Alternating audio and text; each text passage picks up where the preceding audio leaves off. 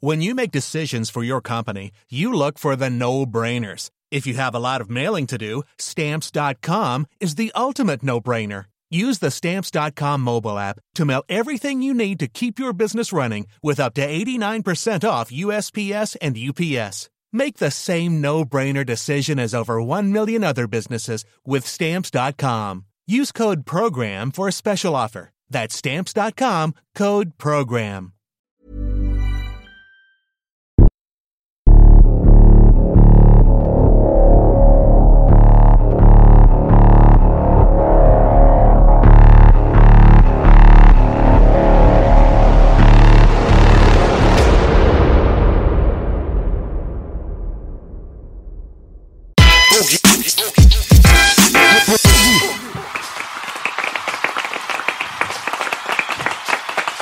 Flugmodus, Handys auf Flugmodus, Standby, Stand High. Und mir ist egal, was der Wettermann sagt. Ich bin mit euch und es ist ein guter Tag. Das ist nicht King Mero, Zero oder Fero. Gegenüber ist der Big Dog, mein Homie Bigo. Yes, baby. An meiner rechten Seite 187 Spielberg, aka Pelasch, mein Partner. Willkommen in der Hölle. Ja, Mann, willkommen auf jeden Fall. Larger than life, XXL Bilgo ist am Start hier. Bruder, wir freuen uns, dass du hierher gekommen bist. Eine lange weite Reise hast du hinter dir gelegt. danke. Vielen Dank, vielen Dank für die Einladung. Ja, Und Belasch, es ist passiert. Wir mussten die Tür aushebeln. wir mussten, ja, auf jeden Fall. Der Bruder ist zu breit für diese Tür. Das hat aber noch geklappt. Es hat noch geklappt, auf jeden Fall. auf jeden Fall die breiteste Persönlichkeit bisher, die wir am Start gehabt haben Dank. bisher. Da können wir doch direkt auch da einsteigen, Bruder. Wann- Obwohl ich auch ganz schön oft breit bin, wenn wir sind. Das stimmt, aber das liegt an was anderem. wie, wie, ist es gekommen, Bruder, dass du so massig breit stark geworden bist? Hast du in frühen Jahren angefangen, direkt äh, Sport zu machen? Du hast aber auch so ein Frame, so man sieht von Ja. deinem Skelett her, du hast schon so, so breitschultrige, brei- breitschultrige Genetik. Also Ne? jetzt gerade zum Beispiel, ich wiege gerade 160 Kilo und das ist tatsächlich meine Naturalform. Ich mache seit acht Monaten kein Training, kein Stoff, kein nix. So auf Instagram, wenn man ein bisschen guckt, dann sieht man, wie ich auf Stoff und auf Training aufsehe, äh, aussehe. Da sieht man auch ein bisschen weniger Bauch und so, aber genau, das ist halt mein, mein naturaler Körperbau halt. Ne? Ich bin relativ groß und in den Schultern breit gewachsen. Bin auch mit über vier Kilo auf die Welt gekommen. Mama, Mama hat mich immer sehr lange gestillt und äh, ich denke mal, davon kommt das Ganze. Ah, guck mal. Sehr schön, sehr schön. Genau. Das ist, das ist doch gut, Alter. Das ist doch so ein Trend, der heutzutage teilweise gar nicht mehr so richtig bejubelt wird. Ne? Ja. Heutzutage legt man nach zwei Wochen gerne mal das Kind zur Seite und dann kommt die Flasche. Richtig, richtig. Also ähm, äh, es fördert aber auch äh, die soziale Bindung ne, zwischen die, die familiäre Bindung zwischen Mutter und Kind. Ganz wichtig. Vielleicht steckt da ja, äh, wie manche böse Zungen behaupten könnten, eine Agenda hinter, dass das möglichst früh abgesetzt wird, äh, damit die familiäre Bindung äh, nicht mehr so aufrecht gehalten wird. Ne? Und ich leck immer noch gern Titten. Ne? Vielleicht. Du bist der ekligste Typ auf der Welt, Bruder. Aber das weiß doch schon lange weh, oder? Das ist es, deswegen lachen wir auch darüber, weißt du? Aber ja, also das ist ja schon wieder eine Verschwörungstheorie hier, mein Lieber. Das ist doch genau richtig, Nicht, oder? dass du hier eingeschränkt wirst, Shadowband oder so. ja, Shadowman. Kann ich dir aber nur folgen. Ich sehe das sogar bei Kindergärten so, dass du ganz früh halt der Familie die Kontrolle entziehst. Ist jetzt ein bisschen deep, von Proteinpulver auf sowas. Ja, ich habe dich gerade auch eben in der Küche gefragt, von wo du kommst, von welchem Sport. Ich hätte, also du hast gesagt, du hast früher Muay gemacht, ne? der Ganz, ganz, ganz früher, ja, so ein bisschen was. Äh, so in jungen Jahren, da war ich noch ein bisschen äh, agiler. Aber man merkt das, also wenn man die 110, 120 Kilo überschreitet, dann war's das. Also mit Ausdauer, da, da kommt jede, alle fünf Kilo, ist wirklich so wie so ein Schritt von 80 auf 100 Kilo. Ja. also das ist wirklich ein Sprung. Ist auch nicht gut für die Knochen etc. Nein, die Deswegen- Knochen, die ist so Ganz undankbar genau, für die genau. Knochen. Und ich habe damals in der Küche eben dir vorhin gesagt, ich war damals nicht dekadent, was meine Bros anging. Mhm. Und jeder kennt den fetten Agro-Berliner noch mit Armschärpe 140. Danke an die Untersuchungshaft für die Diätphase. Und aber dann habe ich morgens immer den Bühü gesagt, bitte zieh mir die Schuhe an. Ja. Und ist ganz krass auch, ja. Klar, die ersten dreimal kannst du doll zuhauen, aber ich sagte ja zu dir, als ich diese 140 hatte, das sind exakt 40 mehr als jetzt. Genau. Und ähm, Knie, ganz großes Problem. Und ich habe mich nicht so oft verletzt wie in dieser Zeit. Immer diese Luftschläge hatten wir Aber Digga, du siehst gar nicht aus wie 100. Aber exakt weißt du, 100. weißt du warum aber du 100 wiegst? Du hast richtig massige Beine. Ja. Also Schwöre, eigentlich. der hat richtig massige Beine. Ja, da, Schmidt. Oberkörper 100, du bist so, wie, wie groß bist du? Du bist 1,80. 1,76. Da- Was willst du trinken? Ja. 1,76. 1,76. Ich bin ja Buckchenschleicher mit den elastischen Beinen. Bringt die Omas im Gemeindepark zum Weinen. Und es ist ja, ich wiege ja 100 Kilo und nach YouPorn 97. ja, Real Talk. Diesen Tisch war nicht gelogen. Ja, aber mit dem Bein wärst du eigentlich der gemachte äh. Fahrradfahrer, ne? Du, du wirst lachen, ich war der gemachte Fahrradfahrer. B kennt ja mein Vater, der war Triathlon. Triathlon. Ohne Sattel aber, ne? Ich fahre ja Tandem immer mit zehn Models ohne Sattel. Ohne und die singen alle Solid as a Rock. Ich habe damals, mein Papa, ich liebe euch, meine Eltern haben mir nie Ritalin gegeben. Der hat mich früher einfach mal, wenn er mich nicht kalt abgeduscht hat, immer jeden Tag in Grunewald rausgefahren. War ein weites Stück, Joggen, Sport, immer halt, war halt immer hyper nervös und ich habe ganz früh Triathlon gemacht, 10 Kilometer Distanzen, hat dann mit 12 auch einen Triathlon gewonnen. Ja, es war kein Witz. Also ich fahr, ich hab, komm davon und ich durfte auch erst mit 14, 15 boxen. So wurde das dann eher gefordert und dann kam gefördert und dann mit 15, 16 Kraftsport und dann ab dann war das meine Welt, war ein Studio, wo immer ganz viele Profis waren und ganz viel Big Dogs wie Bego. Ja, aber ist ja, ist ja sehr respektabel, dass dein Vater quasi dein, dein Potenzial erkannt hat und äh, quasi auch dein, äh, dein Potenzial auch gefördert hat. Das ist ein Segen, Bego, weil ich genau. guck mir die Leute an, das ist kein Witz. Googelt mhm. Ritalin. Es ist eigentlich mal wieder ein Wahnsinn, dass damals nicht alle aufgestanden sind, dass man Kindern das gibt. Es ist verrückt. Es ist nichts anderes als ein Amphetamin, äh, als ein Amphetaminderivat. Ja, man setzt einfach kleine Kinder auf Drogen, benebelt deren Gehirn. Und äh, heutzutage finden die Leute das okay, weil es der Onkel Doktor verschreibt. Also, sehe ich wahnsinnige Parallelen auch da, wo mich unter anderem mein Partner B rausgezogen hat, diese Medikamenten waren. Seit 15 Jahren nehme ich Zyprexa. Der Führungsaufsicht musste ich es dann nehmen. Vielleicht hat es mal in manchen Phasen ganz gut, war es in der Phase was Richtiges, aber es ist so ein Dilemma. Und ich sagte heute Morgen zu B, alter Spruch von mir, erst seitdem ich das System ablehne, kann ich drin überleben. Und ich gucke mir die Leute an, die nicht skeptische Leute hatten gegenüber der Pharmaindustrie, den Psychologen, bla bla blub. Und die sind alle den Jordan runtergefahren. Auf jeden Fall. Der Erfinder von Ritalin hat tatsächlich äh, an seinem Sterbebett zugegeben, dass er äh, Zweifel daran hat, dass es die Erkrankung ADHS überhaupt gibt. Ne, das wissen ja auch sehr wenige. Du hast gesagt Muay Thai so ein bisschen früher. Ganz früher, genau. Ich habe mal ge gehört gehabt, dass du meintest, dass du ähm, wahrscheinlich, wenn du woanders aufgewachsen wärst, äh, sportlich besser gefördert würdest. Genau, genau, Ne? genau. Also äh, mit meiner Statur, ganz klar, wäre ich jetzt beispielsweise in äh, Amerika, also in den USA groß geworden, wäre ich wahrscheinlich ein Footballer geworden, äh, Quarterback oder was auch immer. Wobei Quarterbacks sind ja, glaube ich, äh, sind eher die dünneren, Das sind ja. die dünneren. Ne, ähm, Receiver. Genau, genau. Er ist Linebacker, glaube ich. Oder Oder? oder? Receiver? Da musst du auch schnell sein, oder? Du bist doch so ein auch weg, Außenläufer. weg, weg, also auch auf jeden weg. Fall irgendwas wäre ich Irgendwas, da geworden. Ja. in, in, in Russland hätten die mich vielleicht als Ringer gefördert oder irgendwas, Mhm. aber äh, hier, so, sobald du hier aus der Norm fällst, ne, beziehungsweise solange du dich äh, dem Stereotypen entsprichst, den du entsprechen sollst, dann äh, war's das auch. Ne? Kann ich nur bestätigen. B hat ganz toll Boogie Live haben wir gefilmt. Da war ich bei meinem Homie Marcel Behm, der ist Profi-Footballer. Wir waren in seinem Kraftsportstudio und der ist auch, das ist auch, also Profi. Er ist einer der besten 20 so ungefähr wird er gehandelt, aber es ist, fließt nicht viel Geld und, In und in. Amerika ist es wirklich so, dass es zwar auch auf einer anderen Seite ein Dilemma, aber es ist so. Und ich sag dir was, Bruder, im asiatischen Raum, wo ich auch bald mein Matthias Crime Video drehe, in Big in Japan, weil da ist 16 Zentimeter eine Menge. Und so ein Typ wie du wird fotografiert, weil ich war sehr verbunden mit dem Bodybuilder-Sport. Ich habe einen Stallone-Autogramm, Schwarzenegger, weil in den 80er Jahren war das eine ganz kleine Gruppe, die kannten sich auch weltweit. Und ähm, die, hat, die haben, da waren zweimal welche, es waren Kraft-3-Kämpfer, so wie die, so ein bisschen breit mit ein bisschen Masse.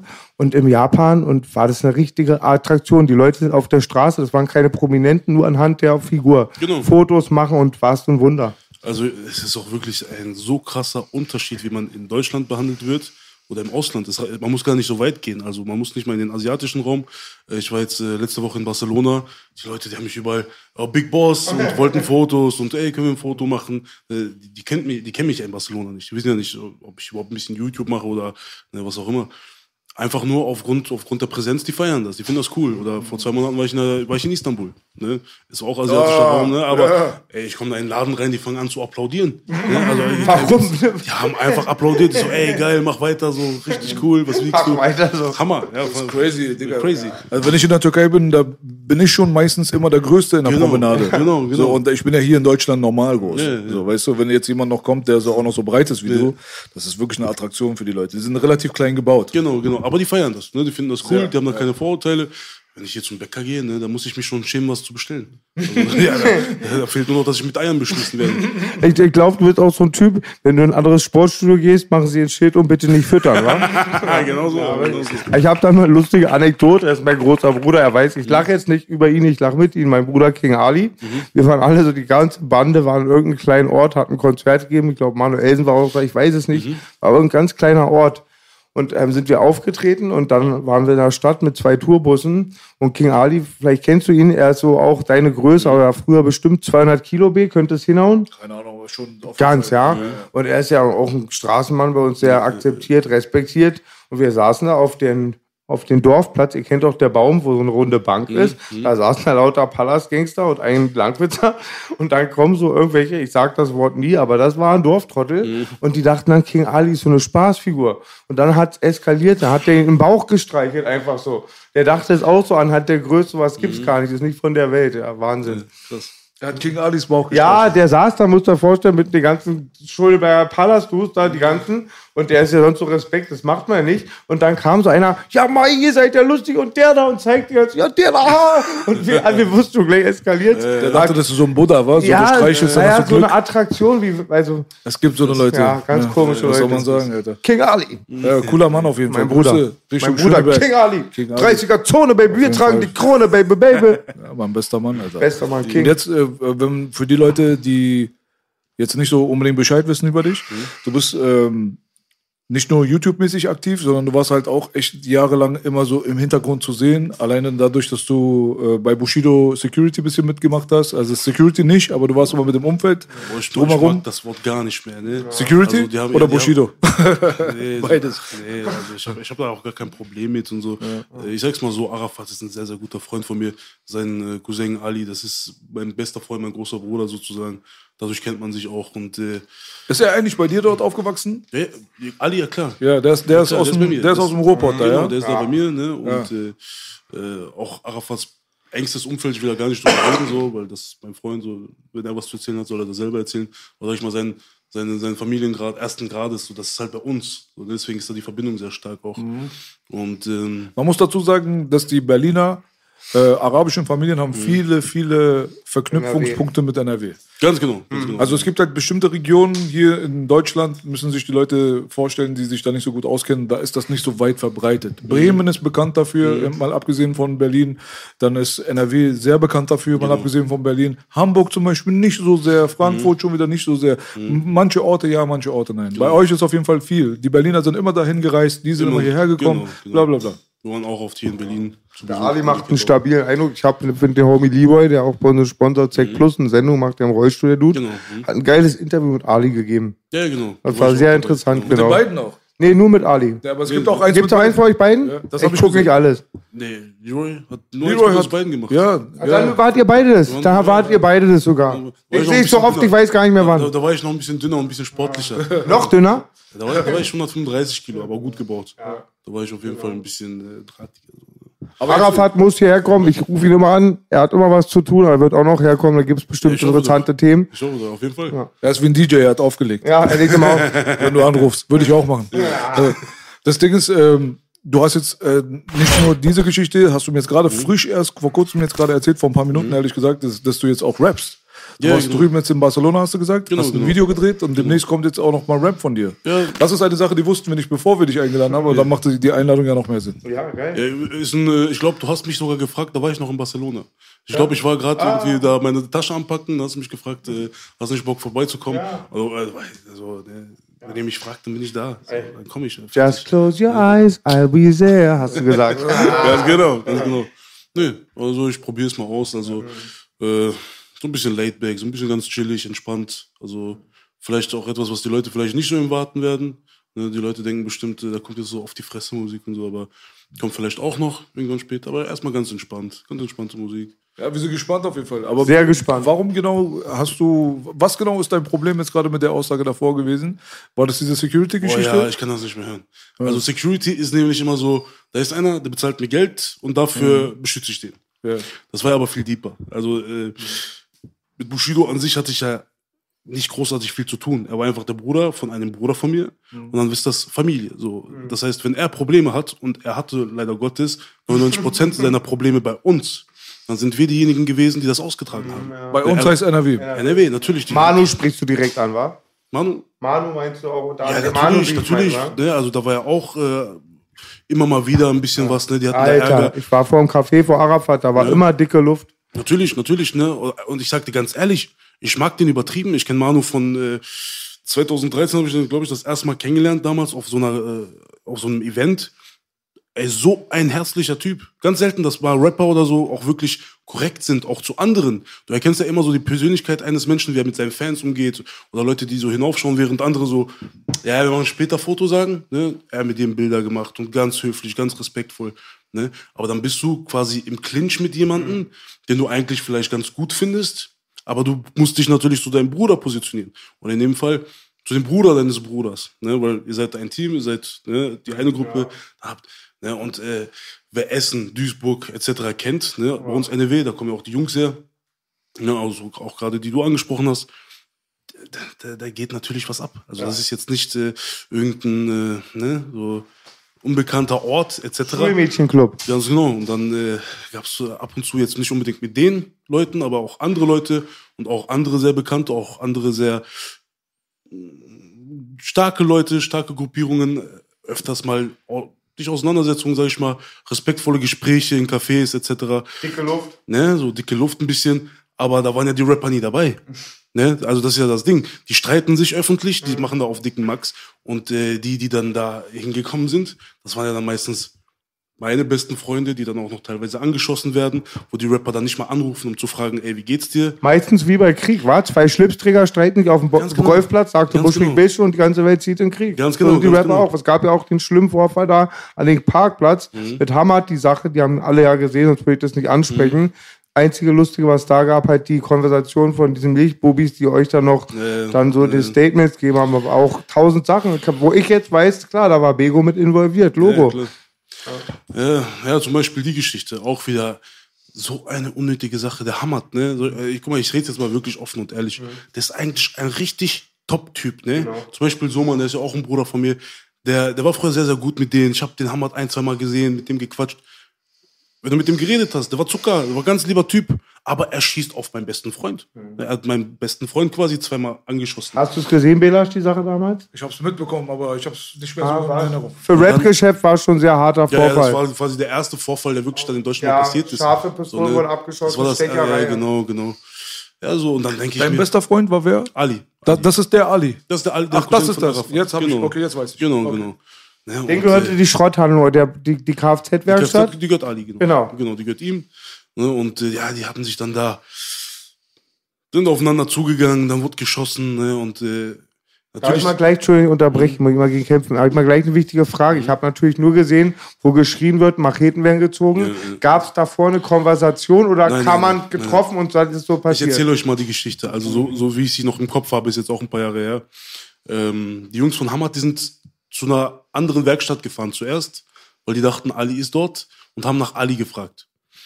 Fünf Minuten später, dem Typen von der Werkstatt kam das komisch vor, warum da jetzt drei Autos irgendwie äh, nach ihm fragen und ruft Ali an, weil er ihn auch kennt und sagt, ey, hier haben gerade drei Autos, die haben gerade nach dir gefragt.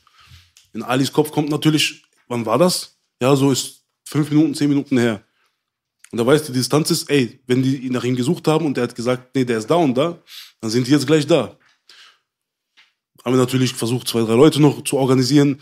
Innerhalb von wenigen Minuten ist natürlich, ne, das dauert, bis die Leute eintreffen. Die einen sind am Arbeiten, die anderen sind gerade irgendwo anders beschäftigt, etc. Haben wir so viele zusammengetrommelt, wie ging. Waren jetzt auch nicht viele, wir waren vielleicht sechs Leute, wenn es hochkommt, ne? So, und die waren da wirklich mit drei Autos, glaube ich. Und dann war da natürlich eine Horde, ne? Also, die Frage ist, du siehst natürlich, Hamad hat eine Schafe in der Hand und wir sind jetzt auch nicht davon ausgegangen, dass das jetzt ein Schreckschuss ist oder sonst was, sondern wir wussten, ne, so. Ja, Ali ist auf ihn zu.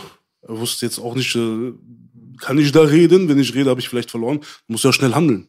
Ne? Und dann ging es zack, zack. Schüsse sind gefallen. Ja, zum Glück, zum Glück ist da nichts Schwerwiegendes passiert. Gott sei Dank, Gott wer sei es Dank. gesehen hat. Ein anderer Glück, Freund, Glück. viel- viele wissen das auch nicht, ein anderer Freund von mir wurde ja auch angeschossen. Bei dem war das ganz knapp. Äh, knapp.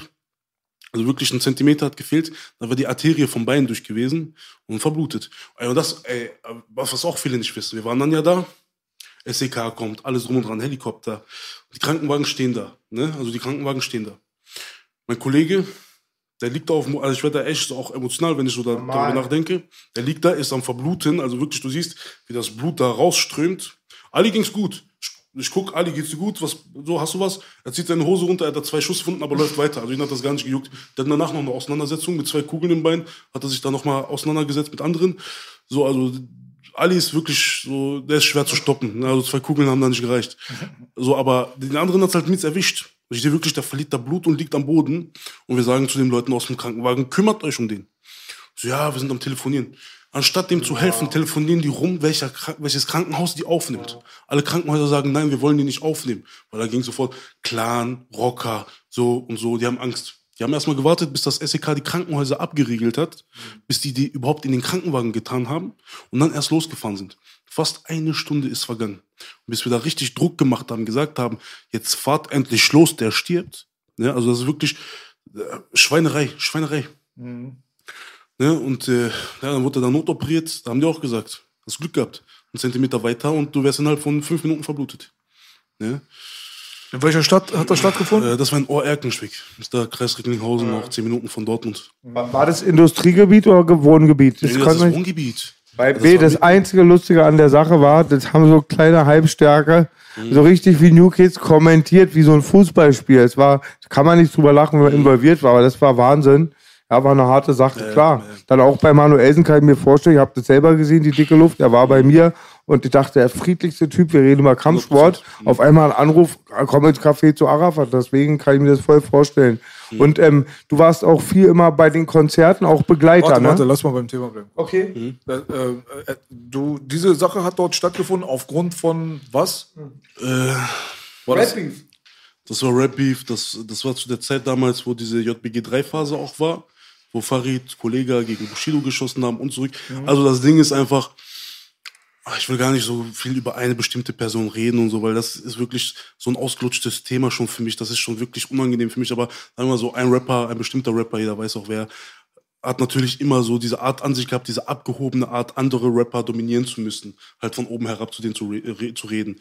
Und äh, meinte dann zu Farid und Kollege, ja, was wollt ihr machen und dies und das. Und so entstand das Ganze und das Umfeld auch von denen dann hat gesagt, ey, pass mal auf, wir machen jetzt NRW gegen Berlin Sache daraus. Und jeder kann jetzt quasi ein bisschen Promo schlagen. Ne? wer hat das gesagt? Also die Leute aus dem Hintergrund auch. Und dann haben auch Leute aus dem Hintergrund zu Hamad damals gesagt, pass auf, wir stehen hinter dir. So brauchst du keine Sorgen machen. Und dann wurde beleidigt am Telefon und öffentlich. Und dann fing das, glaube ich, an. Hamad hatte dann irgendwas dann mal gepostet in Richtung Berlin. Ne, und dann ist das ganz schnell eskaliert. Also dann gab's Telefonate, pass auf, komm, wir treffen uns. Dann haben wir uns auch mit Hamads Freunden getroffen. Ne, sind wir da auch ins Café gefahren. Super Jungs, also die haben wirklich auch alle sehr gut für ihn gesprochen. Die haben gesagt, äh, der meint das nicht so, der wird gerade von anderen Leuten auch teilweise beeinflusst. So, wir, wir kommen selber nicht an den ran. Erinnere ich mich noch sehr, sehr gut dran, weil die sehr, sehr Gast, wir haben das nicht erwartet, wir sind nicht mit diesen Gedanken da reingegangen, dass die so mit uns reden, dass die wirklich so, so respektvoll dann auch zu uns sind. Und äh, haben die aber gesagt, wir reden nochmal mit denen und so, lass uns das friedlich klären und so. Und wir hatten da auch nichts gegen. Wir haben gesagt, pass auf, das kann man noch friedlich klären, es ist noch nichts Großartiges passiert. Und äh, Nach der Ballerei. nee, das war davor. Das Davor. war davor. Ja. Und die Ballerei ist eigentlich entstanden, das weiß eigentlich, also das ist äh, grundlos entstanden. Da kann ich mir vorstellen, dass halt wieder ein bisschen gehetzt wurde im Hintergrund. Das habe ich jetzt aber nicht mitbekommen. Und äh, dann sind die auch spontan quasi zu der Werkstatt gefahren von, von Ali. Ne? Obwohl, die hatten ein Problem mit Berlin. Warum sind die nicht nach Berlin gefahren? Ne? Also das ist ja auch nicht so richtig in meinen Kopf gegangen. Ne? Wegen der Familienverbandelung dann, Genau, ne? genau, genau. Aber Ali ist ja nicht der erste Anlaufpunkt, wenn du ein Problem mit äh, Berliner Rappern hast. Ja, klar. Ne? Aber man wusste halt, dass Arafat derjenige ist, der hinter dem Rapper Genau. ist, der äh, Genau. sich auf äh, Kushido reimt. Ja. Ohne seine. So, ein auf den, deswegen kam das natürlich dann zueinander. Aber die Leute, die da jetzt so einen Fake East Coast, West Coast Krieg zwischen NRW und Berlin irgendwie veranstalten wollten, das waren Leute aus beiden Städten, sagst du, oder was? Äh, aus, aus NRW. Das war eher so NRW-Ding, ja? Aus NRW. Ah, okay, alles klar. Das ist sehr interessant auf jeden Fall. Ich kann mir auch schon so ungefähr denken, in welche Richtung das geht. Ja, aber die Leute dann, als es dann soweit war, die, ich will es jetzt nicht so sagen, aber die standen auf einmal dann plötzlich hinter uns. Die haben dann die eine Seite fallen lassen, weil es dann wirklich äh, sehr, sehr groß eskaliert ist. Ne? Also wenn Schüsse fallen, dann ist natürlich, dann ist nicht, dann wird nicht mehr geredet, dann geht man nicht mehr in Cafés und sagt, wie machen wir das, sondern ne, dann eskaliert es sehr, sehr häufig und sehr, sehr schnell. Das ist kein Industriebeef dann. Genau. Genau, das ist, dann, dann geht's wirklich ab. Dann geht's, Schönes Wort, Industriebeef. Und äh, ja, dann haben die gesagt, ja, was er gemacht hat, da stehen wir nicht hinter. Haben ihn auch fallen lassen. Das tut mir auch für den leid. Weil ich sagte ganz ehrlich, ich habe Mitleid mit Hamad, weil der, der wird jetzt, glaube ich, abgeschoben sogar, hat sechs Jahre Knast passiert, weil er dachte, irgendwelche Leute stehen hinter ihm. War Ne? das nur wegen, also nur ist ja nie, aber das war das Hauptverhandlungsthema, war die Schießerei am- Natürlich, die Schießerei, Ja, okay. ganz genau, ganz genau. Und da hat er genug Scheiße durchgelebt. Der kam ja auch aus dem Knast. Ne? Auf einer Seite müsste ich sauer auf ihn sein. Da schießt einer auf deinen besten Freund. Ne? Aber dann denkst du dir auf anderer Seite, guck mal, da ist einer, der weiß es nicht besser, hat jetzt auf Leute gehört, etc., macht so eine Scheiße und seine Mutter weint jetzt jeden Tag. Sechs Jahre lang weint seine Mutter. Ne? Er wird vielleicht abgeschoben in den Libanon. Was soll der arme Junge machen? Ne? Also vielleicht, ich weiß ja nicht, wie sein Kopf jetzt ist, ob er daraus gelernt hat, ob er reifer geworden ist, ob er sich jetzt denkt, ey, hätte ich mal lieber Familie gegründet, könnte jetzt mit meinem Kind draußen spielen, weiß ich nicht. Vielleicht, ich kenn's auch im Knast, im Knast bist du so von auch negativen Gedanken umgeben, dass du es auch noch vielleicht cool findest, was du gemacht hast, dass du dir darauf was aufbaust. Vielleicht ist es ja auch so, ne? Das, da, da stecke ich ja nicht in der Haut, das kann ich ja nicht sagen. Aber ich finde es für ihn scheide, äh, schade, für seine persönliche Entwicklung auch, dass er auch so vieles verpasst jetzt. Dass er, dass er dieses Familie bekommen, ruhig, ruhig werden, etc. Der wird ja irgendwann aus dem Knast rauskommen, ist dann über 30. Was soll er da machen? Über, wie alt ist denn Hamad? Hamad war damals, glaube ich, auch 28, ne, wo das war. Das heißt, wenn wenn er jetzt rauskommt, oder 27, ich weiß nicht, so, sowas um den Dreh. Das bedeutet, wenn er rauskommt, ist er um die 32, 33, um den Dreh. Ne? So.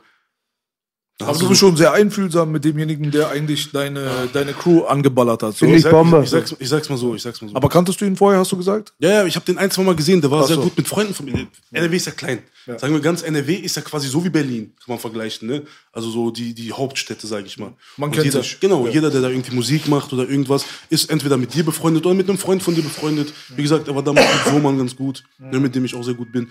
Und äh, jeden, den ich Und kenne- Soman war auf seiner Seite zu dem Zeitpunkt, oder was? Nee, nee, die, die äh, zu der Zeitpunkt haben sich viele von ihm abgewendet.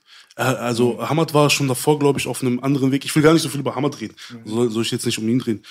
Äh, der hat da Hey, bestimmt ich seine finde das nur Probleme. interessant, weil äh, Soman und du seid heut, ihr seid ja Genau, heutzutage genau. eng miteinander. Ja, ja, klar. Ihr versteht euch sehr gut. Genau. Und zu den Zeiten hätte ja sein können, dass das nicht der Fall war.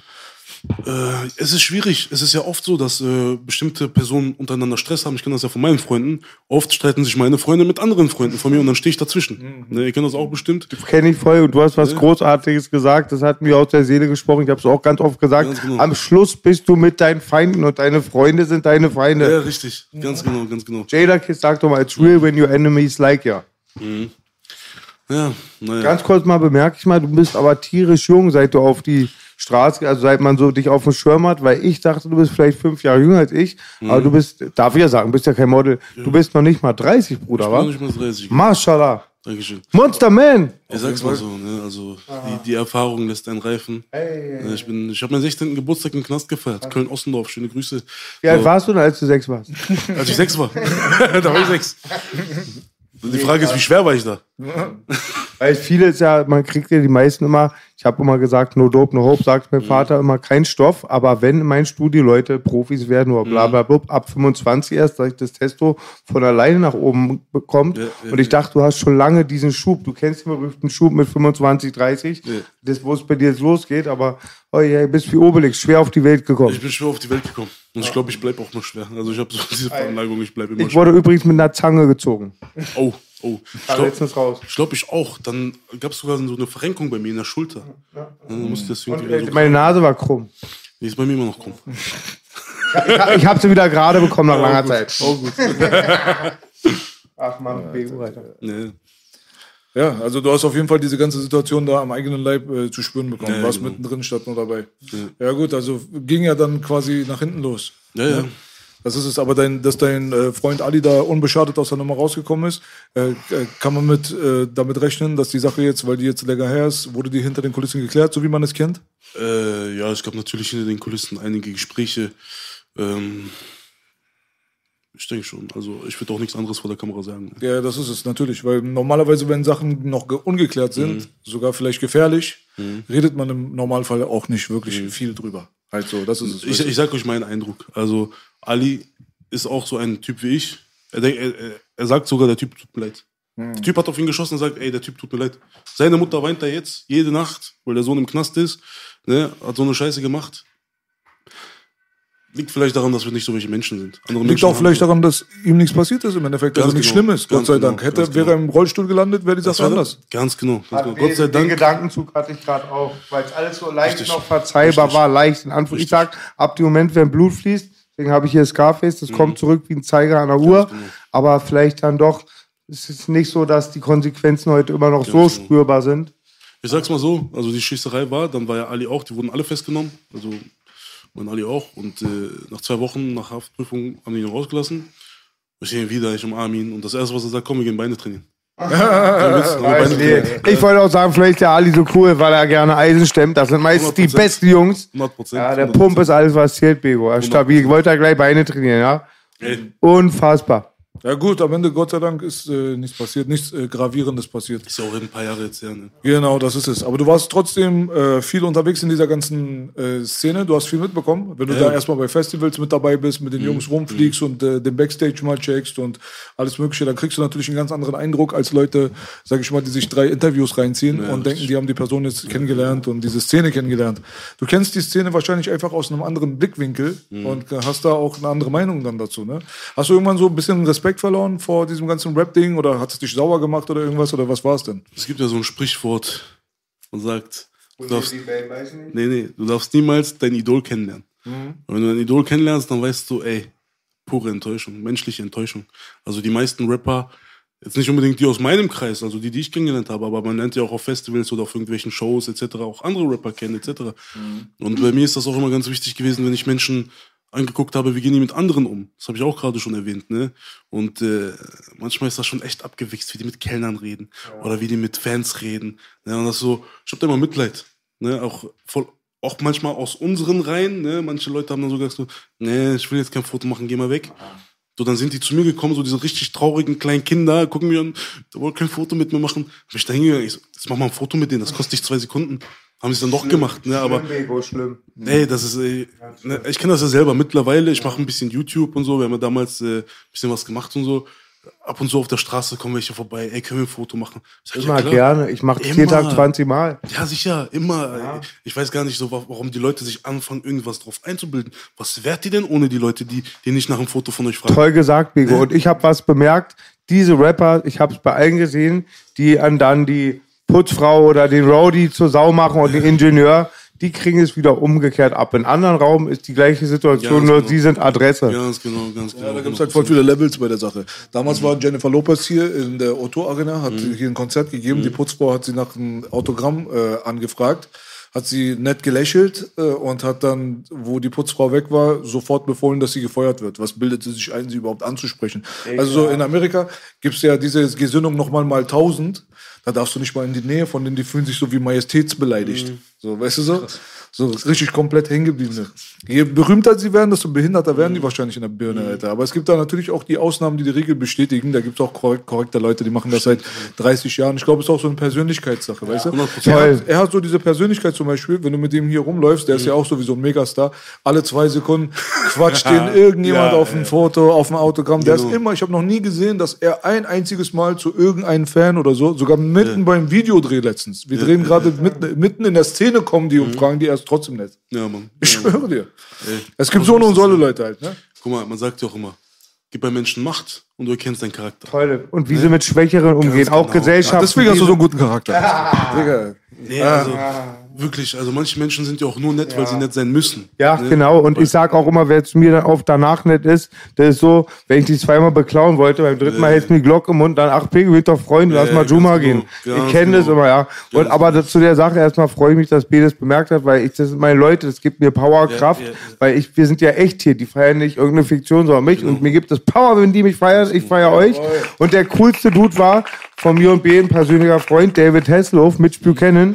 Und das ist der einzige, wo der Veranstalter mehr Angst hat als bei mir, dass er besoffen von den Proben kommt. Er hat ein Double bei den Proben, Respekt dafür. Und der war so bodenständig, aber auch zu. Er hat dann bei jedem und jeder hat einen Smalltalk und er hat mit jedem, sein Manager die kam nicht voran. Und er hat mit jedem dann auf cool gemacht, ah, warte, der will das. Und der war auch ganz cool, Alter. Finde ich aber auch, ja. Es ist halt sehr wichtig auch. Ich meine, aber so ein echtes ist Respekt, so wie Jay Prince sagt. Der Respekt ist der Schlüssel zu allen. 100 Prozent. 100 Prozent. Ja, du hast ja gesagt, dass du deine Idole lieber nicht äh, treffen solltest. Dann kann man aber davon ausgehen, dass du auch mit diesem Rap-Film aufgewachsen bist. Du hast zu den Leuten hochgeschaut, ne? sicher. das Also- ist dein Alter vielleicht auch so ein bisschen mehr. Für uns ist es so nicht äh, eine andere Sache, weil wir haben ja mit denen angefangen. Mhm. Genau. Die waren ja damals nichts und sind dann später berühmt geworden. Und aus unserer Generation hat ja keiner zu Deutschrap hochgeguckt, weil Deutschrap war Fanta 4, wo Genau. wir jung waren, weißt du? Dila, Dila, Dila. Ey, ich chill nur mit Dealern. Ja, ich komme halt genau aus der Generation, wo dann halt die Rapper, mit denen ich dann auch vielleicht später war, genau auch die Idole meiner Jugend waren. Ja, nicht nur von mir, sondern auch wirklich meiner ganzen Generation. Und äh, dann hast du natürlich ein anderes Bild, menschlich, charakterlich, was die von sich geben oder ne, aber irgendwann lernst du halt, okay, so die Texte, die er da vorrappt, das ist er nicht, die schreibt er nicht mal selbst. Und äh, dann bist du ganz enttäuscht, wenn du siehst, so, guck mal, menschlich würdest du nicht mal mit dem in meinem Raum sitzen wollen. Da ist bei mir damals, als ich dann auf die Rap-Szene losgelassen wurde mit einer echten Geschichte und der lyrische Hooligan war, habe ich dann oft auch einen Kultursturz bekommen. Auch wenn ich mit denen gerappt hat, viel dann sagt die Namen nicht, aber dann immer auch so ein Gangsterfilm. Und ich dachte, die ticken so wie wir, dann mit Polizei und auch vergessen. ganz oft so auch, fand ich so auch, ja, was wie sie mit Schwächeren umgehen halt, wenn sie halt dann Macht bekommen. Weil die haben die Macht, für die Macht nichts gemacht, die wurden die wegen einer anderen Sache in die Wiege gelegt, weil man die melkt und dann auch, die können sich nicht verhalten auch, ja. Auf jeden Fall. Wie man, wie man mit anderen Leuten umgeht, halt, das ist, sagen viele Leute, das sagt äh, aus, wie du, was für einen Charakter du hast. Aber auf der anderen Seite darf man auch nicht vergessen, man darf sich auch nicht ausnutzen lassen, weißt du? auch, so, ist auch nochmal die andere Seite der Medaille, habe ich auch ein bisschen mitbekommen zum Beispiel. Es gibt ja auch so Leute, die äh, sind dann immer mit allen cool und die haben für jeden ein offenes Ohr, für jeden zwei Minuten Zeit und für jeden ein Handshake und für jeden sogar vielleicht eine Hilfe. Und dann kommst du auf einmal in Situationen rein, wo du vielleicht äh, ehrlich gesagt gar nicht hättest landen müssen. Du musst auch auf dich selber ein bisschen achten, dich selber schützen in der Öffentlichkeit. Das ist so dieser schmale Grat, weißt du? Stimmt, ja. Auf, auf einmal war B mit mir im Real Talk. Ja, genau. Ja, also da ist wirklich ein riesengroßes Thema auch aktuell bei mir angesprochen, weil äh, so dass ich ein bisschen Bekanntheit aus dem Hintergrund bekomme, aber ich war ja im Hintergrund so, ne? also mit meinen Jungs etc. Wir hatten unseren Lifestyle, wir haben halt so gelebt, wie wir gelebt haben etc. Wir waren halt bekannt, aber bei den Leuten im Hintergrund waren wir bekannt. Wir waren nicht in der Öffentlichkeit bekannt. Uns hat ja niemand nach einem Foto gefragt auf der Straße, nur weil wir ein schönes Auto vielleicht gefahren haben oder so. Mm, Dann irgendwann kommst du halt in diese Welt rein, YouTube und äh, Rapper oder was auch immer. Und äh, da, da, da musste ich lernen, dieses Naive, oder das muss ich immer noch lernen, dieses Naive abzulegen, weil bei mir ist das so gewesen. Leute haben mich gefragt, ey, hast du nicht Bock auf ein YouTube-Video? Ich sag zu ihnen, ja klar, komm, machen wir. Ja, so, so. Und ich habe auch nie was gefragt. Ich, hab, ich bin ja noch nie auf die Idee gekommen, irgendjemanden zu fragen, dem ich einen Gefallen tue.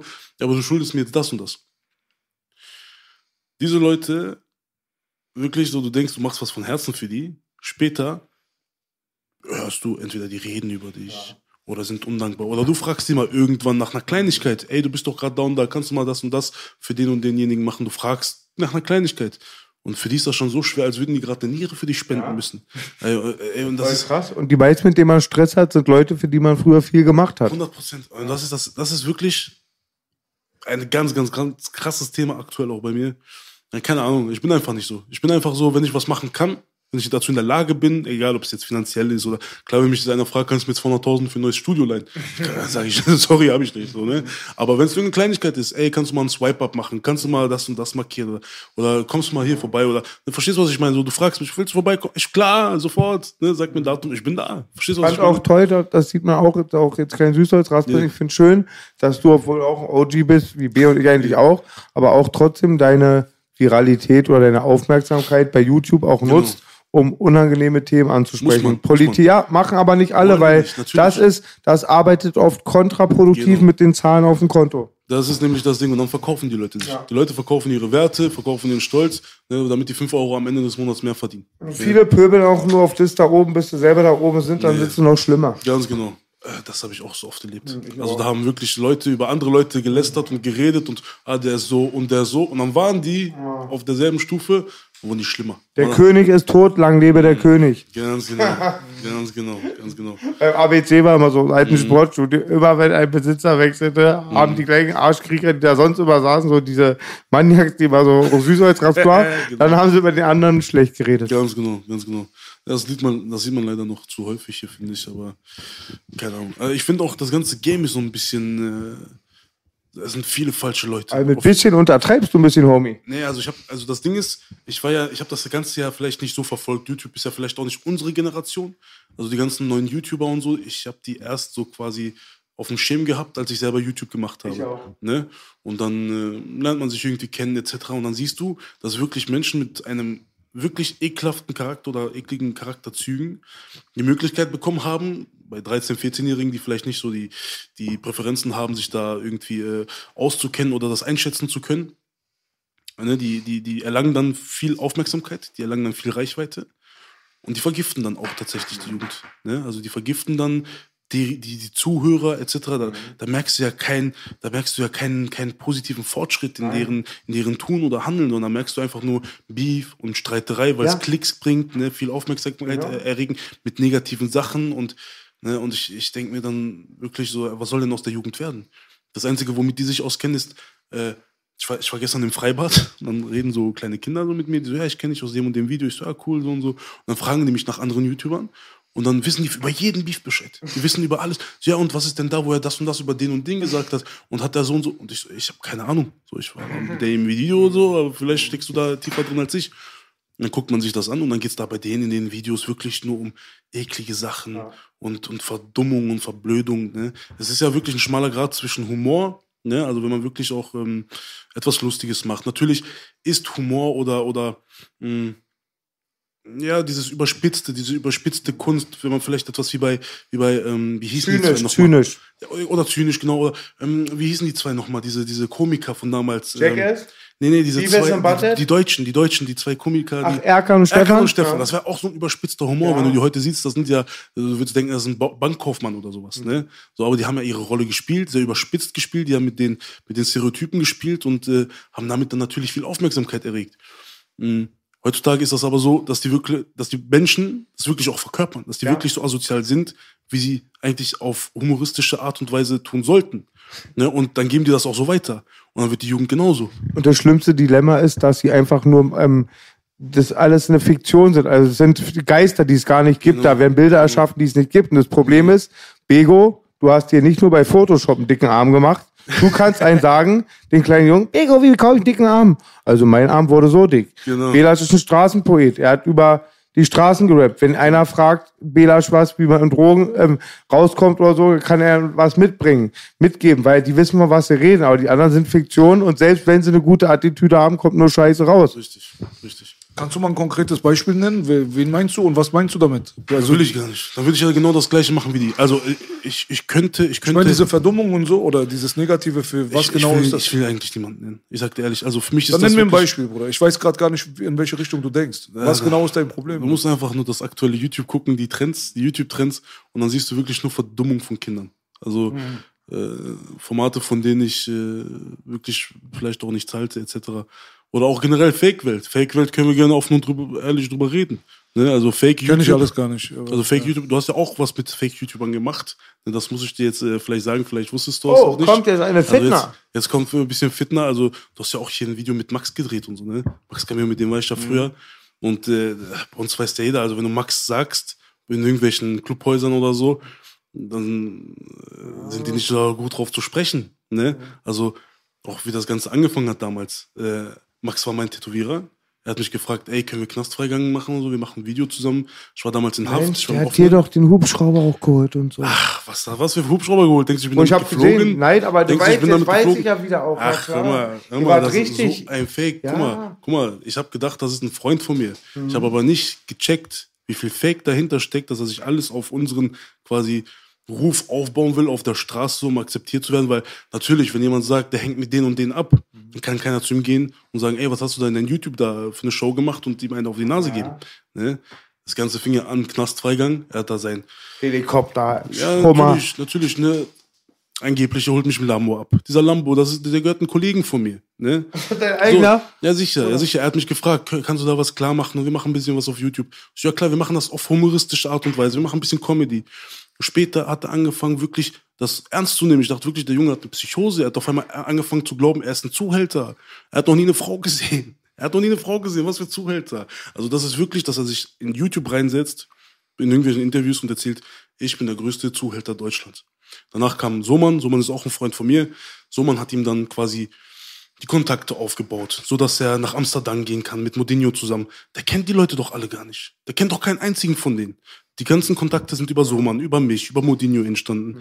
Die Leute haben ihn nur nicht, ja, wie viele Gespräche ich hatte mit irgendwelchen Rockern, die mich respektieren, die gesagt haben, ey Bego, wir respektieren dich, du bist, du bist unser Homeboy so. Aber was labert der da? Der erzählt die Geschichten von irgendwelchen Freunden oder von irgendwas, erzählt die, als wenn das seine eigenen. Und das Schlimmste ist, wo dann unser Bruch kam, war,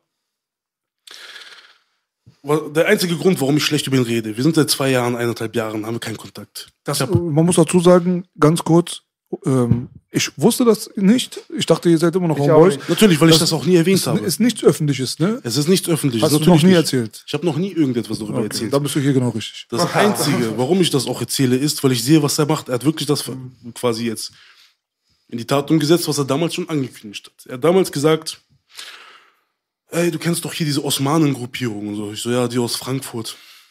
Ja, warum? Ja, wenn YouTube nicht läuft und so, wenn das nicht so viel Geld einbringt, wie ich denke, dann werde ich ähm, das wie die machen. Ich werde so eine Art Club gründen, eigenen Club. Und dann soll einfach jedes Mitglied mir im Monat 20, 30, 40 Euro geben, etc. Und jetzt hat er so schlau, wie er ist, also er ist ja kein dummer Kopf. Er ist ja er er ist ein unempathischer Mensch quasi. Er ist ein sehr egoistischer Mensch. Also er denkt wirklich nur an seinen Profit so, wie er an das bekommt, was er hat. Dann vergisst er die Menschen um sich herum, wenn er, wenn er das bekommen hat, was er wollte. Dann lässt er die Leute fallen. Hat er auch bei mir gemacht. Als die Knastfreigänge dann nicht mehr die Klicks bekommen haben, hat er sich einfach nicht mehr gemeldet. Ne? War mir dann auch zu dumm, habe ich mich auch nicht gemeldet. Aber ich habe es einfach ruhen lassen. Ich habe ihn einfach machen lassen. Ich habe ihn nie angerufen. Ich habe nie gesagt, pass mal auf, guck mal, du hast jetzt auf meinen Nacken, auf unseren Namen hast du dir was aufgebaut. Ich will was abhaben. Ich habe ihn machen lassen. Wenn er was, wenn er, wenn er Erfolg gehabt hätte, ich hätte ihm sogar gegönnt. Aber er macht momentan etwas, was ich nicht cool finde. Er hat damals halt, wie gesagt, dieses Beispiel mit den Osmanen, er hat gesagt, ich gründe einen Club und nehme dann von den ganzen Mitgliedern, die ganzen jungen Zuschauer etc., nehme ich Gelder ein. Jetzt hat er das gemacht, ich weiß nicht, wie er das nennt. Kann ich ganz kurz mal folgen? Warum sagst du Osman? Ist doch bei ganz vielen Clubs so. ähm, Das, das, krass gibt's ja in jedem hat- Club. das war- Aber das was, was ist daran anders? Die machen es bei jedem, dass jeder Er hatte macht? das Beispiel er hat genannt. das, Max Camillo hat das Beispiel Okay. genannt. Er hat, zu mir gesagt, er hat das mir so quasi als Beispiel genannt, ja. damit ich checke, was er vorhat. Und bei, da kann jeder dann das Mitglied werden, Member. Das weiß ich gar nicht. So, also ich kenne okay. den Club jetzt gar nicht so. Äh, Das war nur Max Kimeus. Also das war Okay, von Max das Beispiel. Ne? Das war seine Aussage.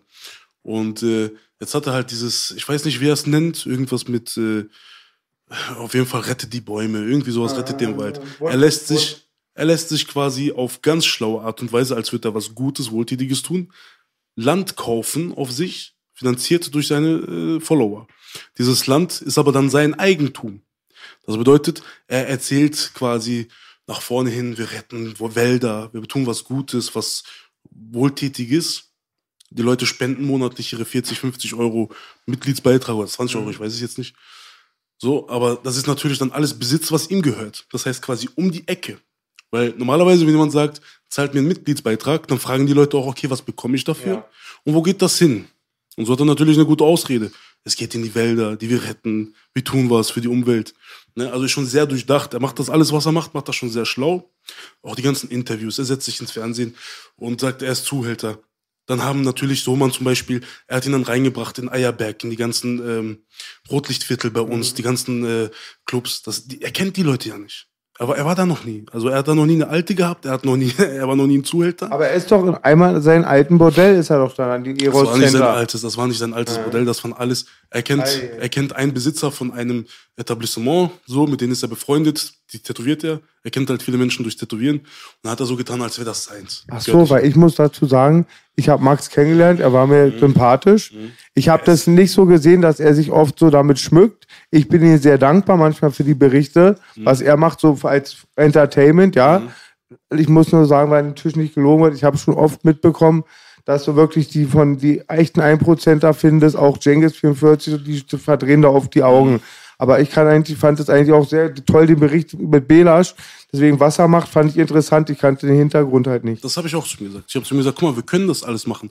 Auf eine humoristische Art und Weise. Zum Beispiel die Knastfreigänge. Das war auch sehr überspitzter Humor. Wir laufen da rein und erzählen dann auf, auf breiten Nacken irgendwas über Glyphosat. Der, das ist der, ne? Entschuldigung, ich will unterbrechen. Mich schockt es echt, weil man musste sehen, dass ihr Freunde seid. Er hat dich Ja, als ja. dein Freund verkauft, auf Ja. den er seit Jahren wartet. Ja, ja, klar. Und halt die jedes Mal halt, das B hat es vielleicht nicht Genau. gesehen, mal ein Hubschrauber, ihr geht immer Malzbier. Da bin ich ja nicht mal mitgeflogen. Also er hat den Hubschrauber be- geholt. Ihr seid nicht dann, geflogen Guck mal, damit? ich erzähle dir das, ich erzähle dir das. Da hat mein Kollege auch nämlich das gesagt, also du bist viel zu naiv und viel zu nett. Wir sind dann da und er ruft mich dahin und wir drehen das Ganze und äh, er musste dann Geld bezahlen. Ich war ja wirklich im Knast. Also das Einzige, was dann den Knast äh, freiging, stimmt, ist, dass ich wirklich zu der Zeit im Knast saß. Ich hatte da Ausgang. Und äh, wir gehen dann dahin, wollen drehen und äh, wir sind dann da, hat halt ein bisschen alles gedauert mit Filmen. Und dann sagt der Typ, weil das Ganze hat so 500, 600 Euro gekostet mit dem Helikopter. Also ja, wenn er jetzt noch ein bisschen länger braucht, also wenn er noch fliegen soll, wenn ich noch fliegen soll, müsste er irgendwie einen Huni extra zahlen oder so. Und äh, da meint er so, ja, scheiß drauf, wir haben doch jetzt eh die Szene, wo ich fliege. Dann sagen wir einfach, du fliegst jetzt. Müssen wir gar nicht auf Kamera machen. Ich gucke ihn an, ich so, ja, ist egal, wenn du ein bisschen Geld sparen kannst. Ich bin ja jetzt nicht heiß drauf, ich muss jetzt nicht mit Helikopter fliegen, alles gut. So, und dann meinte schon mein Kollege zu mir, Hakim war dabei, also, Bruder, du bist viel zu nett, guck mal, er baut sich jetzt was auf YouTube auf. Guck, ob der später, ob da auch später was zurückkommt, ob er später auch für dich was macht. Ja, alles gut, nein, Max, der ist korrekt, das ist wirklich ein super Junge und so. Und dann, das weiß ich noch, dann waren wir da auf dem Parkplatz, also ja, komm, wir machen jetzt noch eine Szene, wo wir Steak essen. Dann fragte er mich, also, und ich war im Knast zu dem Zeitpunkt. Jeder weiß, wer im Knast ist, du bist broke. Im Knast, du hast keine Möglichkeit, Geld zu verdienen. Wenn du als Millionär in den Knast reingehst, du kommst wieder ohne Geld raus. Ist einfach so. Er fragt mich tatsächlich, ja, Bruder, hast du noch einen Fuffi, so, weil ich habe jetzt voll viel für Helikopter bezahlt, kannst du dein Steak heute selber zahlen? Da habe ich ihn angeguckt, ich so, guck mal, ich drehe schon für dich quasi, ich opfer meine vier Stunden Freigang, die ich habe, um mit dir ein Video zu drehen. Ne? So wie ich gebe dir quasi die Jungs, die ich habe, meine Connections, alles, was du drehen kannst, alles, was du machen kannst. Soll ich auch noch mein Steak selber zahlen? Da hat er sich schon selber geschämt und hat dann selber gesagt, also, naja, alles gut und so, ist nur ein bisschen kritisch, weil ich will das Haus kaufen, bla bla bla, diese Geschichten. So, ne? Da dachte ich mir auch, ich so, okay, du hast jetzt 100.000 Euro am Kopfkissen, weil du ein Haus kaufen willst, aber fragst mich jetzt nach 50 Euro für ein Steak, während ich im Knast sitze. Also, na gut. Ich will jetzt auch nicht zu viel Fitner machen. Ne? Ich bin mal gespannt, ob er darauf antwortet, ob er was zu sagen hat. Vielleicht sieht er das Ganze ja noch mal ein bisschen anders. Aber äh, Fakt ist, er hat halt sehr viel aufgebaut auf den Nacken von mir, auf den Nacken von Soman, Modinho. Und äh, da kam halt bei keinem der Jungs was zurück. Ja, auch Soman, also ich wette, Soman, ich werde noch mal mit dem reden. Ich werde auch zu dem sagen, guck mal, also der Typ wird dich hängen lassen. Ne? Und äh, wenn es nicht schon sogar so weit ist, weil ich sehe auch bei denen äh, keine Stories mehr zusammen oder dieses Gelike etc. Ne? Und ich wette, der hat da dieselben Erfahrungen gemacht wie ich. Ich hatte auch einfach, er hat sich einfach nicht mehr gemeldet. Und wie war, bevor der YouTube-Dreh war, wo du Freigang hattest, vor wie lange warst du im Knast? Äh, ich bin ja immer wieder reingegangen, rausgegangen. Aber an der Zeit, also die, die Haft in dem Moment, in der Zeit mit der Helikopterzeit? wie lange ich da schon Oder kanntest du ihn davor überhaupt richtig, wie er ist, so wie man so dachte? wir, kan wir kannten uns, ja klar, wir kannten uns, er war mein Tätowierer, er hat mich tätowiert. Wir kannten uns davor, haben ab und zu immer mal gechillt auch, er hat mich tätowiert, äh, wir sind Shisha rauchen gegangen, wir waren eigentlich cool, wir waren wirklich sehr cool, so, wir haben uns gemocht. Ähm, das Problem ist einfach nur, wenn du halt quasi bestimmte Leute kennst, dann wollen Leute immer cool mit dir sein. Weil die dann denken, du kannst die mal nach Berlin mitnehmen oder du kannst die mal da mitnehmen und der kann da profitieren. Das ist auch dieses Naive, was ich dann auch lernen musste abzulegen. Weil Ich auch, ich auch. Genau, ich dachte, die Leute finden mich cool und wollen mit mir chillen. Ne? Was oft gar nicht der Fall war. Die wollten einfach nur über mich an andere Leute rankommen. Ne?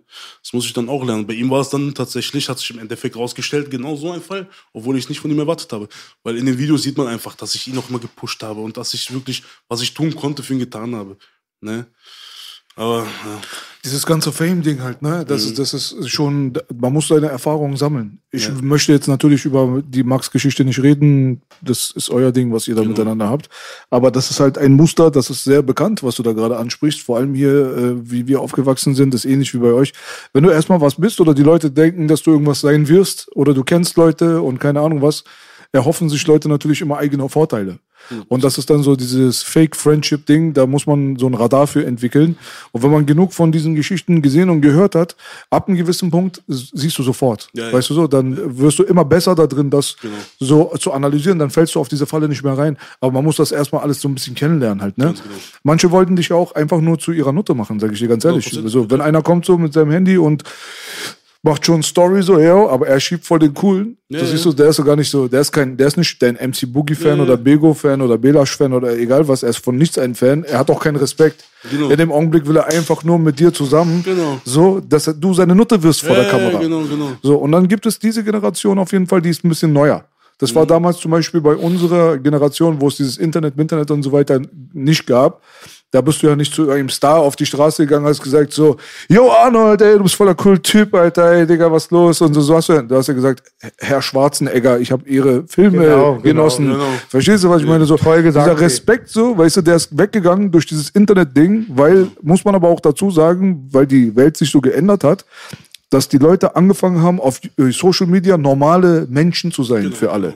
Genau. Das heißt, ja genau, du konntest die auf einmal greifen, die waren nicht mehr mysteriös, die waren keine Stars, die standen nicht mehr über dir gefühlt, weil du hast gesehen, was der frisst zum Frühstück, du hast gesehen, was der abends gemacht hat, welche Creme er für seine Füße benutzt. Und dann verfliegt das so, so ein bisschen, ne? Und das ist halt so, glaube ich, so das Ding gewesen, wo viele Leute ihren Respekt verloren haben. Und das ist halt ein Trend so, den habe ich persönlich aber nicht gefeiert, weil äh, auch wenn du die Leute auch, es geht auch gar nicht darum, ob du Fan bist von jemandem, es geht einfach nur um so einen gewissen Grundrespekt vor jemandem, der du, den du nicht kennst. Man geht nicht zu einem Fremden auf die Straße und benimmt sich wie Best Friend mit dem, weil wir, das sind wir nicht. Wir sind nicht Best Friends. Du kennst mich nicht, ich kenne dich nicht. Du gehst bei niemandem auf der Straße, den du noch nie in deinem Leben gesehen hast, gehst du auch nicht hin und benimmst dich wie sein Cousin auf einmal. Macht man nicht. Hat B toll gesagt, gibt ja, wie Mike Tyson sagt, weil sie keinen Uppercut mehr dafür bekommen. Ja, und das genau. krasseste Phänomen, aber heute finde ich, diese Goldgräber, hätte ich die Möglichkeit gehabt, in den 80er Jahren Ice-T zu schreiben, hätte ich mit meinem schlechten Englisch, hätte ich meinen Cousin schreiben lassen, lieber Ice-T, du bist ein ganz cooler Typ, Power und so. Ja, genau. Ich will später auch mal lange Haare haben, heller Bruder, der was zu sagen hat, bla bla blub. Aber du kämst doch nie auf die Idee, wenn du auch mal einen Rap gemacht hättest, die nach einem Feature zu fragen. Ich habe jeden Tag 20 Anfragen und das ist, das auch, finde ich, auch, was B gesagt hat, die machen die zu der Bitch und die sehen nicht diesen Marktwert, diesen, Genau. dieses Produkt, hört sich blöd an, diese Marke. Weil dann kannst du nicht zum B sagen, ach ja, du kriegst hier für den Beat äh, 50 Euro, du kriegst, machst doch nur zwei Stunden. Dann die ganzen 20, 30 Jahre, die er gelernt hat, oder bei mir, das ist ja auch genau ein ganz großer Punkt. Ich find's komisch, wie die Leute äh, Menschen entgegentreten mit Jo, Dicker, was geht oder so. Weißt du, was ich meine? So, ey, guck mal, dieses Dicker, was geht und so. Ich meine, wenn wir jetzt 15 Jahre lang miteinander aufgewachsen wären, meine Mutter würde deine Mutter kennen, dann kannst du Dicker, was geht machen. Genau, genau. Vielleicht sind wir zusammen zur Schule gegangen, dann kannst du Dicker, was geht machen. Aber wenn du von 50, 500 Kilometer weiter entfernt eine Instagram-Nachricht schickst und dann so redest, dann merkt man einfach nur, du hast den Bezug zur Realität verloren, Bruder. Und in dem Augenblick, dann darfst du nicht sauer sein, wenn derjenige dann nicht antwortet, vielleicht sogar dich blockiert, Ja, irgendwas, ja, Digga. Das hast du verdient dann. Das Schlimmste ist ja wirklich, du antwortest vielleicht doch mal jemanden. Bei mir ist das ja so, ich habe ja mir vorgenommen, auf YouTube ähm, sehr ausgewählt und sehr bedacht den Content zu machen, den ich mache. Ich mache nicht auf Druck jede Woche ein Video, sondern vielleicht mal auch nur alle zwei Monate eins oder alle drei Monate eins. Dafür mache ich dann ein Video, äh, wie kann man alternativmedizinisch Bluthochdruck bekämpfen oder halt so gewisse Themen, die, über die ich mich halt auskenne, ne? Sowas. Aber vielleicht mal ein Spaßvideo. Ich mache sehr gerne Humor. So. Ich, ich bin ein lustiger Typ, ich mache gerne lustige Sachen. Ne? Und äh, Oder dir mal Haare einpflanzen lassen. genau, Horrorfilm. Genau, was boah, das, das, war, ey, das Digga, war ganz, das war übel, aber hat sich gelohnt jetzt. Langsam fängt an zu wachsen. Nee, so. Ne? Ey, vergiss mal bitte das Thema nicht. Red zu Ende, aber ich möchte gerne mal darüber mit dir. Dann frage ich gleich, was da war. Okay, okay. Äh, ja, auf jeden Fall, weil jetzt habe ich den Faden verloren. Aber auf jeden Fall, vielleicht antwortest du vielleicht schon mal jemanden auf Instagram, der fragt dich im ersten Mal, ey, danke für das Video mit Bluthochdruck. Äh, ich konnte meinem Vater dank dem Video helfen. Finde ich, ey, find, das ist wirklich der, der schönste Dank. Viele Leute wollen mir Geld schicken. Viele Leute sagen zu mir, ey, äh, durch deine Tipps ähm, äh, habe ich äh, das und das hinbekommen, meine Pickel sind weggegangen oder dies ist weggegangen, das hat mir geholfen, kann ich dir irgendwie was schicken und so. Dann sind das teilweise wirklich Schüler, die so ein Herz besitzen, so die wirklich vielleicht ihre 20 Euro Taschengeld schicken zu wollen. Ich sag dann so, ey, habe ich von Herzen gemacht, alles gut, so, alles gut, danke. Dann antwortest du denen, haben die vielleicht noch ein, zwei Fragen. Und manche sind dann wirklich so dreist, die fragen dich dann vielleicht was, du antwortest denen. Also ich habe mir auch wirklich immer Mühe gegeben, so gut ich konnte, weil oft sind wir ja auch unterwegs und diese, dann antwortest du aus dem Autofahr, aus der Autofahrt heraus, ne? Und dann fragen die dich beim dritten Satz, äh, ka- kannst du das für mich posten? Äh, abonnier mich mal.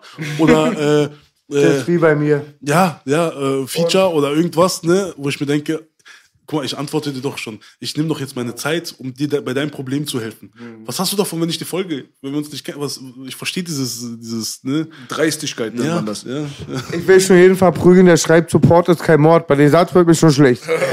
ja, aber wann hast du mal supportet? Das ist ja, Ja, das. ich finde es auch frech und bei manchen Sachen sage ich auch den jungen Leuten, auch bei mir selbst im Bezirk, den kleinen Schababs, guck mal, wenn ich jetzt ähm, hier mit Vito bin oder irgendjemand, ja, ich, ich bin Bodybuilder-Fan, ich guck's gerne, Lou Ferringo, meine Helden. Ich kann jetzt nicht mit meinem fetten Bauch sagen, ihr seid meine Kumpels, ich gehe auf die Bühne. genau. Und diese Leute halt, du kannst nicht einen fragen wie B oder mich, der seit 20 Jahren Musik macht, macht den ersten Text nach einem Feature. Aber es ist genau. 90 Prozent fast von meinem Postfach sowas. Ja, ich weiß, ich kenne das. Das. Kennt ihr diese Bots wirklich, die einen Kommentar haben und immer so, so immer denken, sich zu triggern wollen, immer so, immer denken, man weiß irgendwas, so, Ja, ja. ja, ja, ja. ja ganz schlimm. Stänkerer. Lass uns zu diesem Haarthema kommen. Okay. Das ist haarsträubend.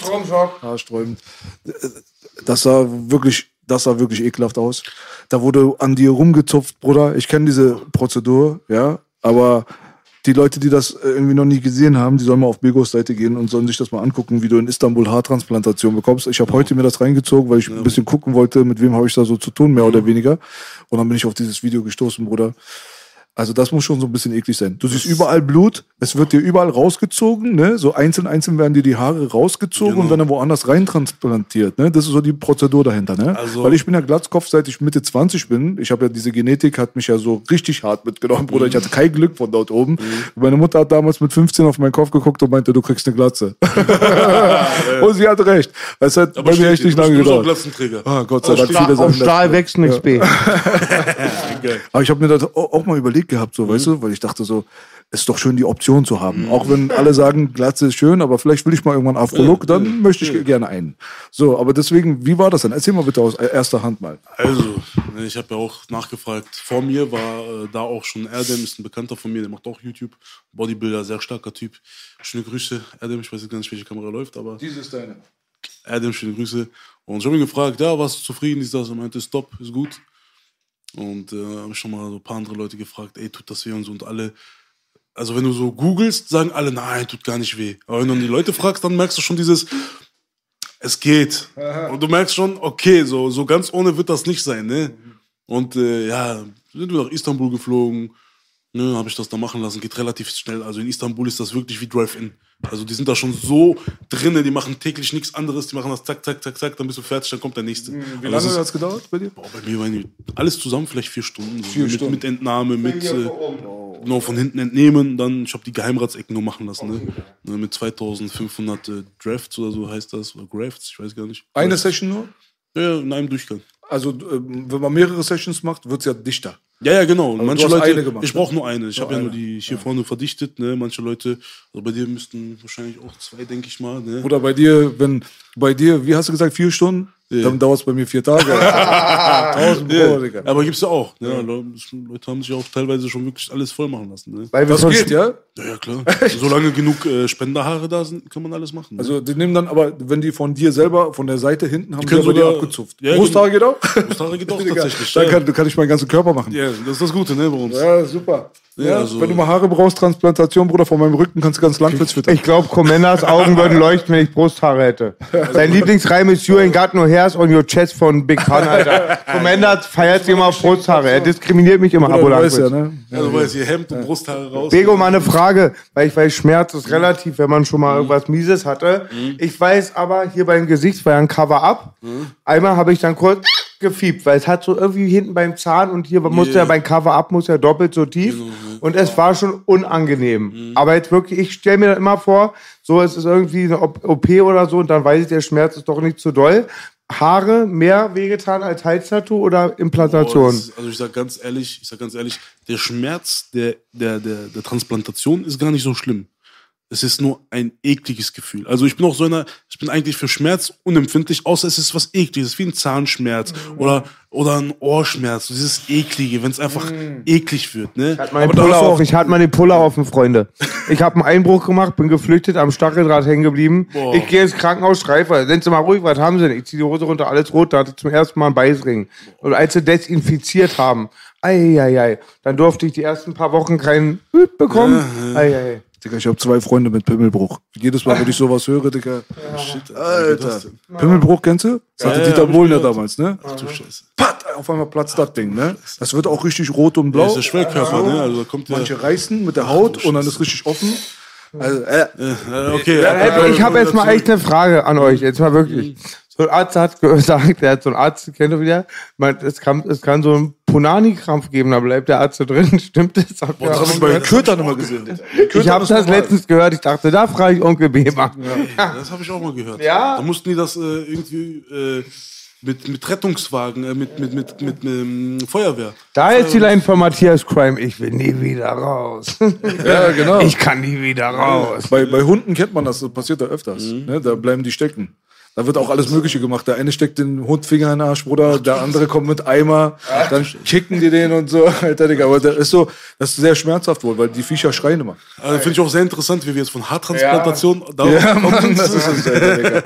Ja, aber du hast gesagt, das war so, so ein Ekelschmerz. Aber du hast auch die zwei ekligsten Schmerzen beschrieben mit Zahnschmerz und Ohrenschmerzen. Genau, Ja, also ja es tut an sich gar nicht weh. Man merkt einfach eig- eigentlich nichts. Es ist halt nur, es fängt an mit so einer Pistole und dann jagen die dir so pack, pack in den Kopf so Betäubungen rein. Mhm. Und die sind eklig. Also das Ah. ist wirklich eklig, wenn du wirklich an einem Schädel, du merkst so wirklich wie so ein Tacker. Ne? Ganz, ganz eklig. Ah. Und dann betäubt das Ganze. Und dann merkst du eigentlich nicht mehr viel davon. Mhm. Es ist halt nur, du merkst, wie etwas rumgezupft wird an deinem Kopf und so.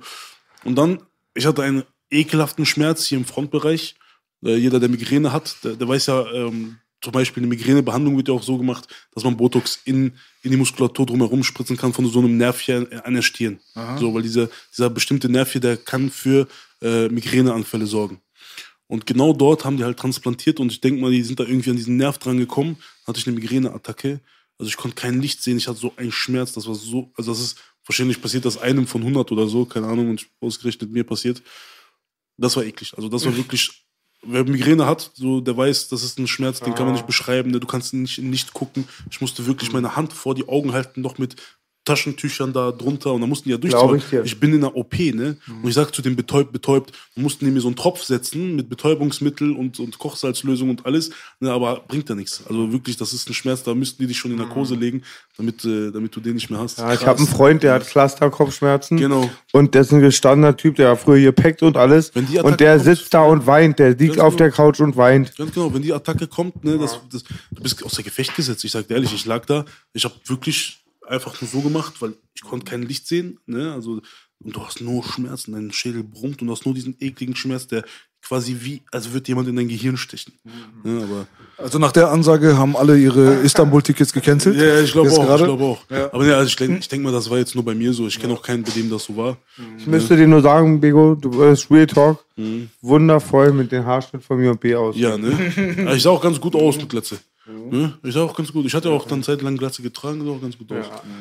Aber jetzt, er setzt sich so ein bisschen aus wie DJ Khaled, ne? Ja. Der DJ Khaled. Bruder, Ich DJ Khaled. Der hat nicht die schönste Figur. Ja, da kannst du ich- froh ich- sein. ich auch nicht Aber aktuell. äh, 20 Er so wie Schuck Knight aus, zu bescheiden. er wie Schuck Knight aus Neukölln. Alter. Herr Schuckner, das war ein Typ, ey. Warst du eigentlich auch in einem dieser Filme mal, das weiß ich jetzt gar nicht, warst du auch mal vor der Kamera zu sehen? Bei Filmen so? Haben sie dich auch schon mal entdeckt? Wie oft so Straßendudes man dann Ich entdeckt? überleg gerade, war ich mal vor Kamera? Nein, Würde ja eingefallen. Ja, wenn du so lange überlegen musst schon. Ja. Weißt du, was auch lustig war? Du hast dich ja mit, äh, mit Sam getroffen. Also Ja, mit genau, Jem Sam, Österbak. ja. Jam. Das ist ja Dings hier, ne? Der Bruder, der ist ja ähm, bei Dogs of Berlin, habe ich ihn Genau. kennengelernt. Ich hatte da auch eine kleine Rolle. Wir haben Backstage uns alle super verstanden. Das ist auch zum Beispiel so ein Riesentyp mit Genau. seiner Vergangenheit.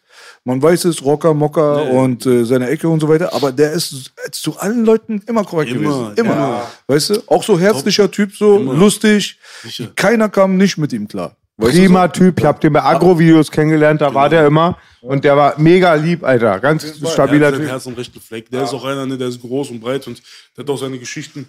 Du warst letztens bei Ihnen in seiner Tuning- oder Genau, Werkstatt, ne? genau. Genau. Wie nennen Sie ihn da alle? King?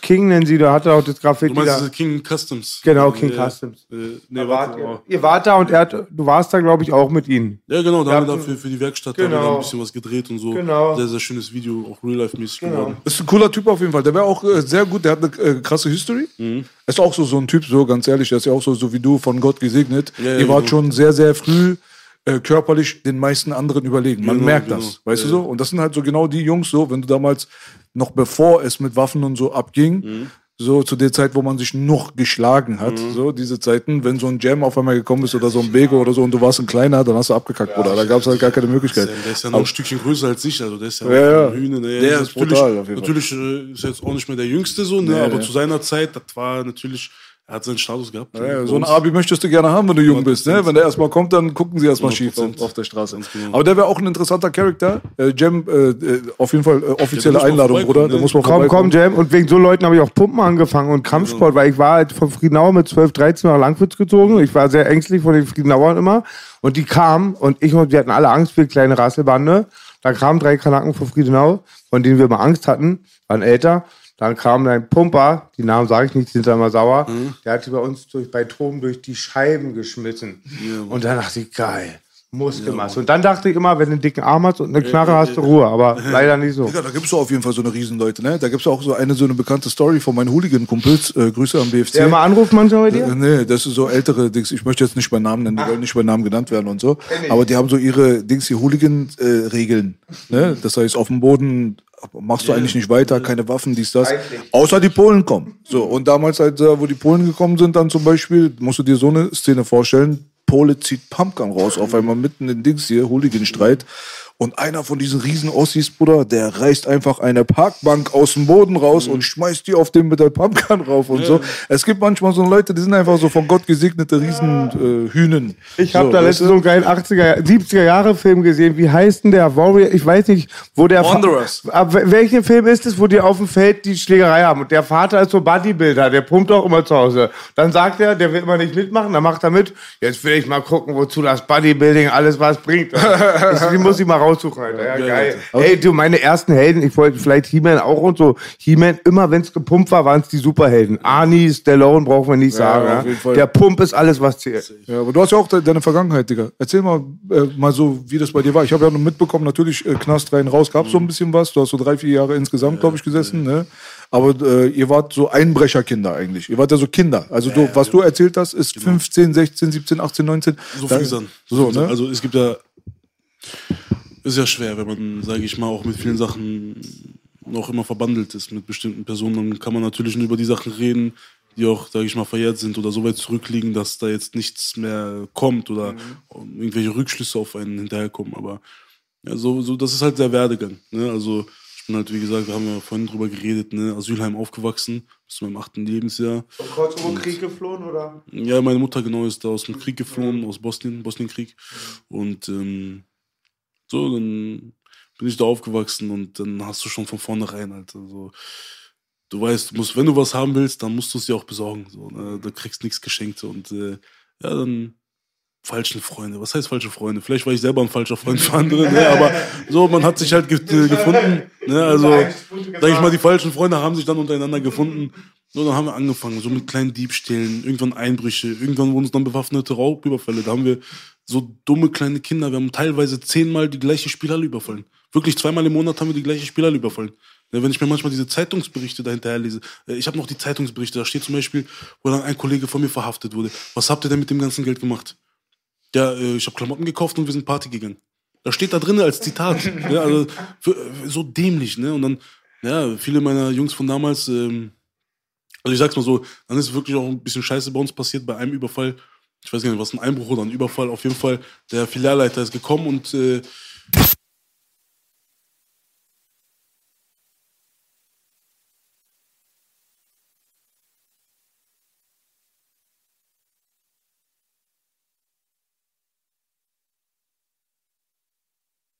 äh, Du wärst ja, wieder auch gern der, der du warst, als du das werden wolltest, was du jetzt bist, war? das ist ein ganz guter Spruch. Von Otto Walkes, verrückt, Ja, aber von Ja, Otto krass. Walkes. Krass. Dann hast du damals deine äh, äh, Einbrüche und so weiter mit deinen Kumpels gemacht. Das war, da wart ihr sehr jung noch, wie gesagt. Da, genau, genau, da waren wir 13, 14. Da wurden ja wirklich psychologische Gutachten erstellt. Also ich hatte Glück, weil die Verfahren wurden dann abgekapselt.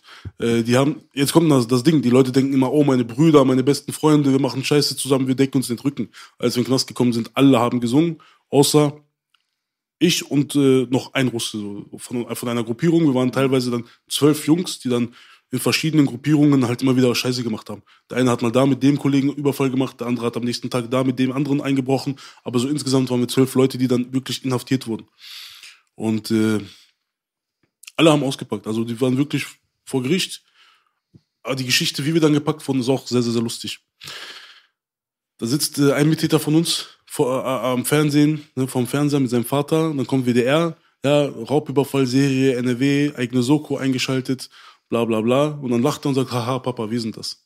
Der Vater geht zu den Bullen, sagt, ja, ich möchte gegen meinen Sohn aussagen, aber ich möchte nicht zu Gericht. Und normalerweise machen die das nicht, aber weil die so halt hinterher waren, wer das war, das war eine riesengroße Raubüberfallserie. Wir haben zwei Jahre lang bei uns die Ecke da terrorisiert, ne? Also wir haben uns wirklich, ne? Der hat noch so einen ganz süßen Soko-Namen für uns. Ne? Rasselbande zufällig? sowas, Bei ja. uns hießen sie damals Ja, Rasselbande Rasselbande, und ja, wir so. Sondereinsatz, äh, Soko, Gemeindepark und Rasselbande. Genau so, genau so einen benannten Namen hatten wir auch. Auf jeden Fall, äh, da haben die gesagt, okay, wir schicken Richter da zu dir nach Hause, der eine Aussage macht. Da Hat er da, was man eigentlich nicht macht. Normalerweise muss ja der, der eine Aussage macht, da zum Richter. Und eine richterliche Aussage ist ja viel mehr wert als eine polizeiliche. Deswegen haben die das gemacht, weil so eine richterliche Aussage kann halt schon auch ohne Beweise als äh, ausreichender Verdacht begründet werden für einen Haftbefehl. Deswegen haben die das gemacht. Haben den Richter da hingeschickt nach Hause. So. War der unter 14 noch, der Bruder? Nee. Nee, nee, der Okay. war, der war, glaube ich, ein Jahr älter als ich. Aber ich ist 14 war, ganz der hart, die 15. Geschichte. Natürlich lustig, musst du schmunzeln Ja, ja. wie weh. Ja, Der ist da vorm Fernseher steht so Ja, ganz stolz, war Papa. Ja, also richtig, aber pass auf, damit, damit die Leute verstehen, wie dieser Verrat ist. Also die denken ja wirklich, das sind meine besten Freunde, mit denen mache ich Überfälle und wir halten zusammen und keiner verrät keinen. Dann sagt, also dann macht er da seine Aussage vom Richter, Richter geht, Polizei geht, kommt der Junge nach Hause und sagt er, ey, pass auf, dein Kollege, der Bego, die Polizei war gerade hier, der hat gegen, der hat, der hat euch alle verraten. Auf mich geschoben, was macht er natürlich? Die Polizei nimmt ihn fest. Er sagt, wie? Nein, das war alles er. Der Ne? Klassiker. Na, natürlich, natürlich, ne? Und dann bin ich da, dann lese ich die Aussagen, alle einfach ausgepackt. Der Einzige, der nicht ausgepackt hat, der hat auch nicht ausge der hat auch einfach nur ausgepackt, weil er war komplett geistig behindert. Sein, An- sein Anwalt hat einfach zu ihm gesagt, sag einfach gar nichts. Alle anderen, alle anderen so, die haben alles gesungen. Und da, das einzige Gute, warum ich abgekapselt wurde von dem Verfahren war, die haben so viel Scheiße gemacht, keiner wusste mehr, bei welchem Überfall wer überhaupt dabei war. Dann haben die mich bei Überfällen mit eingebunden, wo ich schon in U-Haft saß, wo ich nachweisen konnte, ich bin in U-Haft, bei einem Überfall, wo ich im Krankenhaus lag. Also wirklich so bei verschiedenen Sachen, wo ich nicht dabei sein konnte, haben die mich halt äh, äh, äh, ne, quasi Belastet. beschuldigt, belastet, so dass das abgekapselt wurde und dann konnten die halt, die Glaubwürdigkeit war unten. Da konnten die so bei dieser Sache nichts mehr machen. Bei der einen Sache halt, wo, wo das eskaliert ist, dann war klar so, okay, da muss was sein. Und dann wollten die uns das so reindrücken, als wäre das gewollt gewesen. Weil Vertuschung einer Straftat und Heimtücke und dies und das. Und dann, und dann kommen die da mit so welchen Geschichten. Am Ende ist das dann trotzdem noch ganz gut so für uns äh, passiert. Wir konnten uns einigen mit der Staatsanwaltschaft. Da musste auch, da musste, also die hatten Gutachten, weil die ähm, Staatsanwaltschaft hat gesagt, nee, äh, wir glauben nicht daran, dass das durch einen Faustschlag passiert ist, sondern ihr müsst massiv auf den Schädel eingetreten haben, ihr wolltet den umbringen. Die haben so getan, als wären wir kleine Kinder, solche, wir wollten unbedingt einen umbringen. Aber es war alles noch Jugendstrafe. Ja, ja, ne? das war alles Also- jugendstrafig, ja, ja, ja, ja. Aber die waren sehr hart. Also wir, wir waren auch an einem sehr, sehr abgefuckten Landgericht. Ne? Also die waren wirklich sehr hinterher. Und ähm, da hatten ein Gutachter, der, deren Gutachter hat dann gesagt, äh, ja, das ist möglich. Und in der Justiz ist es so, wenn die Justiz, wenn da ein Gutachter sagt, das und das ist plausibel, es ist möglich, dann können die das ja drehen, wie die wollen. Also ein Richter kann dir alles drehen, wie er will. Ne? Dann wurde der, quasi der größte Gutachter, der Professor, der diese Gutachter ausbildet, dazu berufen, weil ein paar Sachen keinen Sinn ergeben haben. Und der hat dann ein eigenes Gutachten ne, so, so vorgelegt. Ach, es war schon geil, wie der da reinkam. Ne? Und ich dachte, oh, der kommt jetzt und der macht uns jetzt kaputt. Und der kommt da rein mit seinem. Setzt, ne, so, der setzt sich dahin, verschränkt seine Beine, guckt den Staatsanwalt an. Und so, sein erster Satz. Also alle Gutachten werden verworfen. So wie das dort in den Gutachten äh, beschrieben wurde, ist es unmöglich. Und der Staatsanwalt fängt jetzt an, irgendwelche äh, Theorien aufzubauen. Ja, aber wäre es denn möglich, wenn der Verletzte, wenn das Opfer sich hingekniet hätte und dann ein Tritt oder ein Kniehieb äh, äh, passiert wäre und er guckt ihn einfach an, so auf diese, er weiß, er wer er ist, so, er weiß, er ist so, er ist der Höchste, der die Gutachten erstellt, so bei ihm, was er sagt, ist Gesetz. Guckt ihn an und sagt, unmöglich.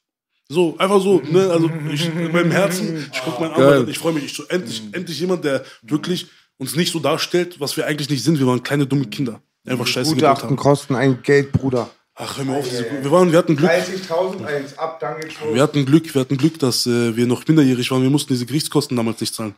Ab 18, ab 18 diese Gerichtskosten haben mich platt gemacht. Ich sag dir ehrlich, das war, das sind die größten Ausgaben, die ich bis heute noch zu tragen habe. Ne? Gerichtskosten, Anwaltskosten und so ein Scheiß, Schmerzensgelder. Ja, äh, auf jeden Fall, ne, dieser Gutachter, der hat uns dann quasi aus der Scheiße geholt. Er hat gesagt, nein, das ist, ähm, das und das ergibt ganz andere Verletzungsmuster. Er hat das dann alles erklärt. Also er hat dann wirklich so wissenschaftlich alles erklärt und ne, die Staatsanwaltschaft hat dann so das Verfahren so kurz pausiert, hat sich mit unseren äh, Anwälten zusammengeschlossen, die so, hört mal zu, die haben Scheiße gebaut. Der saß jetzt äh, ein Jahr in U-Haft. Wir machen euch einen Vorschlag, sein Verfahren wird eingestellt, er kriegt keinen Akteneintrag, nix. Er soll einfach auf äh, Entschädigung, Haftentschädigung verzichten. Dann stellen wir jetzt hier das Verfahren ein. Ich, so, ich, ich weiß noch, dann kommt mein Anwalt zu mir, also, also du musst nur auf Haftentschädigung verzichten. Die werden aber sowieso dich für irgendwas verurteilen, genau in diesem Rahmen, was du U-Haft gesessen hast. Du wirst so oder so nichts bekommen. Ganz kleiner Tagessatz, weil du wahrscheinlich vom Sozialamt oder Jugendamt gelebt hast, So, wa? äh, die, die, diese Haftentschädigung war damals 24 Euro am Tag. Ne? Und dann frage ich ihn, ich so, was würde ich bekommen? Er rechnet das aus, Pi mal Daumen, 6.000 Euro, 7.000 Euro. Ich so, für 6.000, 7.000 Euro soll ich jetzt hier noch sitzen oder riskieren, dass ich noch irgendwas bekomme? Ich will nach Hause. Ne? Dann haben die das Verfahren eingestellt. Da wir Glück, das war so das Erste. Da bin ich mit 16 rausgekommen. Aber du willst Aber- ja, du willst ja bei diesen äh, Geschichten ist ja auch gut, dass die Justiz ja so soll ja so funktionieren, dass du normalerweise dafür verurteilt wirst für das, was du gemacht hast. Du hast ja Scheiße gebaut. Genau, genau, wir haben Scheiße gebaut. Aber, die Sachen, die du nicht gemacht hast, das soll ja auch, äh, das soll ja akkurat festgestellt werden.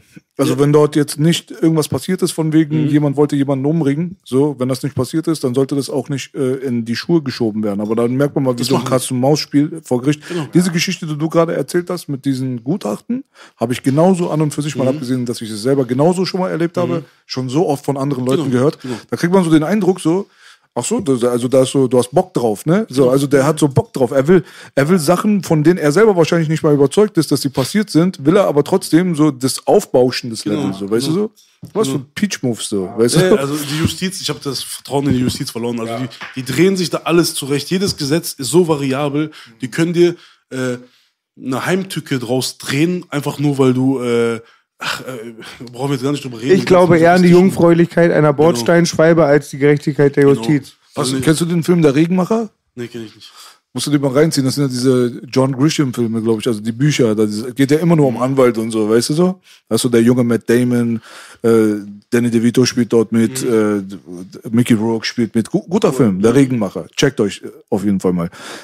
Der, der ist ein junger Typ, der kommt gerade raus, will Anwalt werden, hat Jura studiert. Jetzt kommt er das erste Mal ins Haifischbecken. Seine Kanzlei ist relativ shady. Der Typ ist selber ein bisschen gangstermäßig und so weiter. Aber er kommt dann dort rein und die erste Lektion, die er lernt, da sagt der große Anwalt, Mickey Rourke, so, sagt dann zu ihm halt so, nach dem Motto, woran erkennst du, dass ein Anwalt lügt? Er bewegt seine Lippen.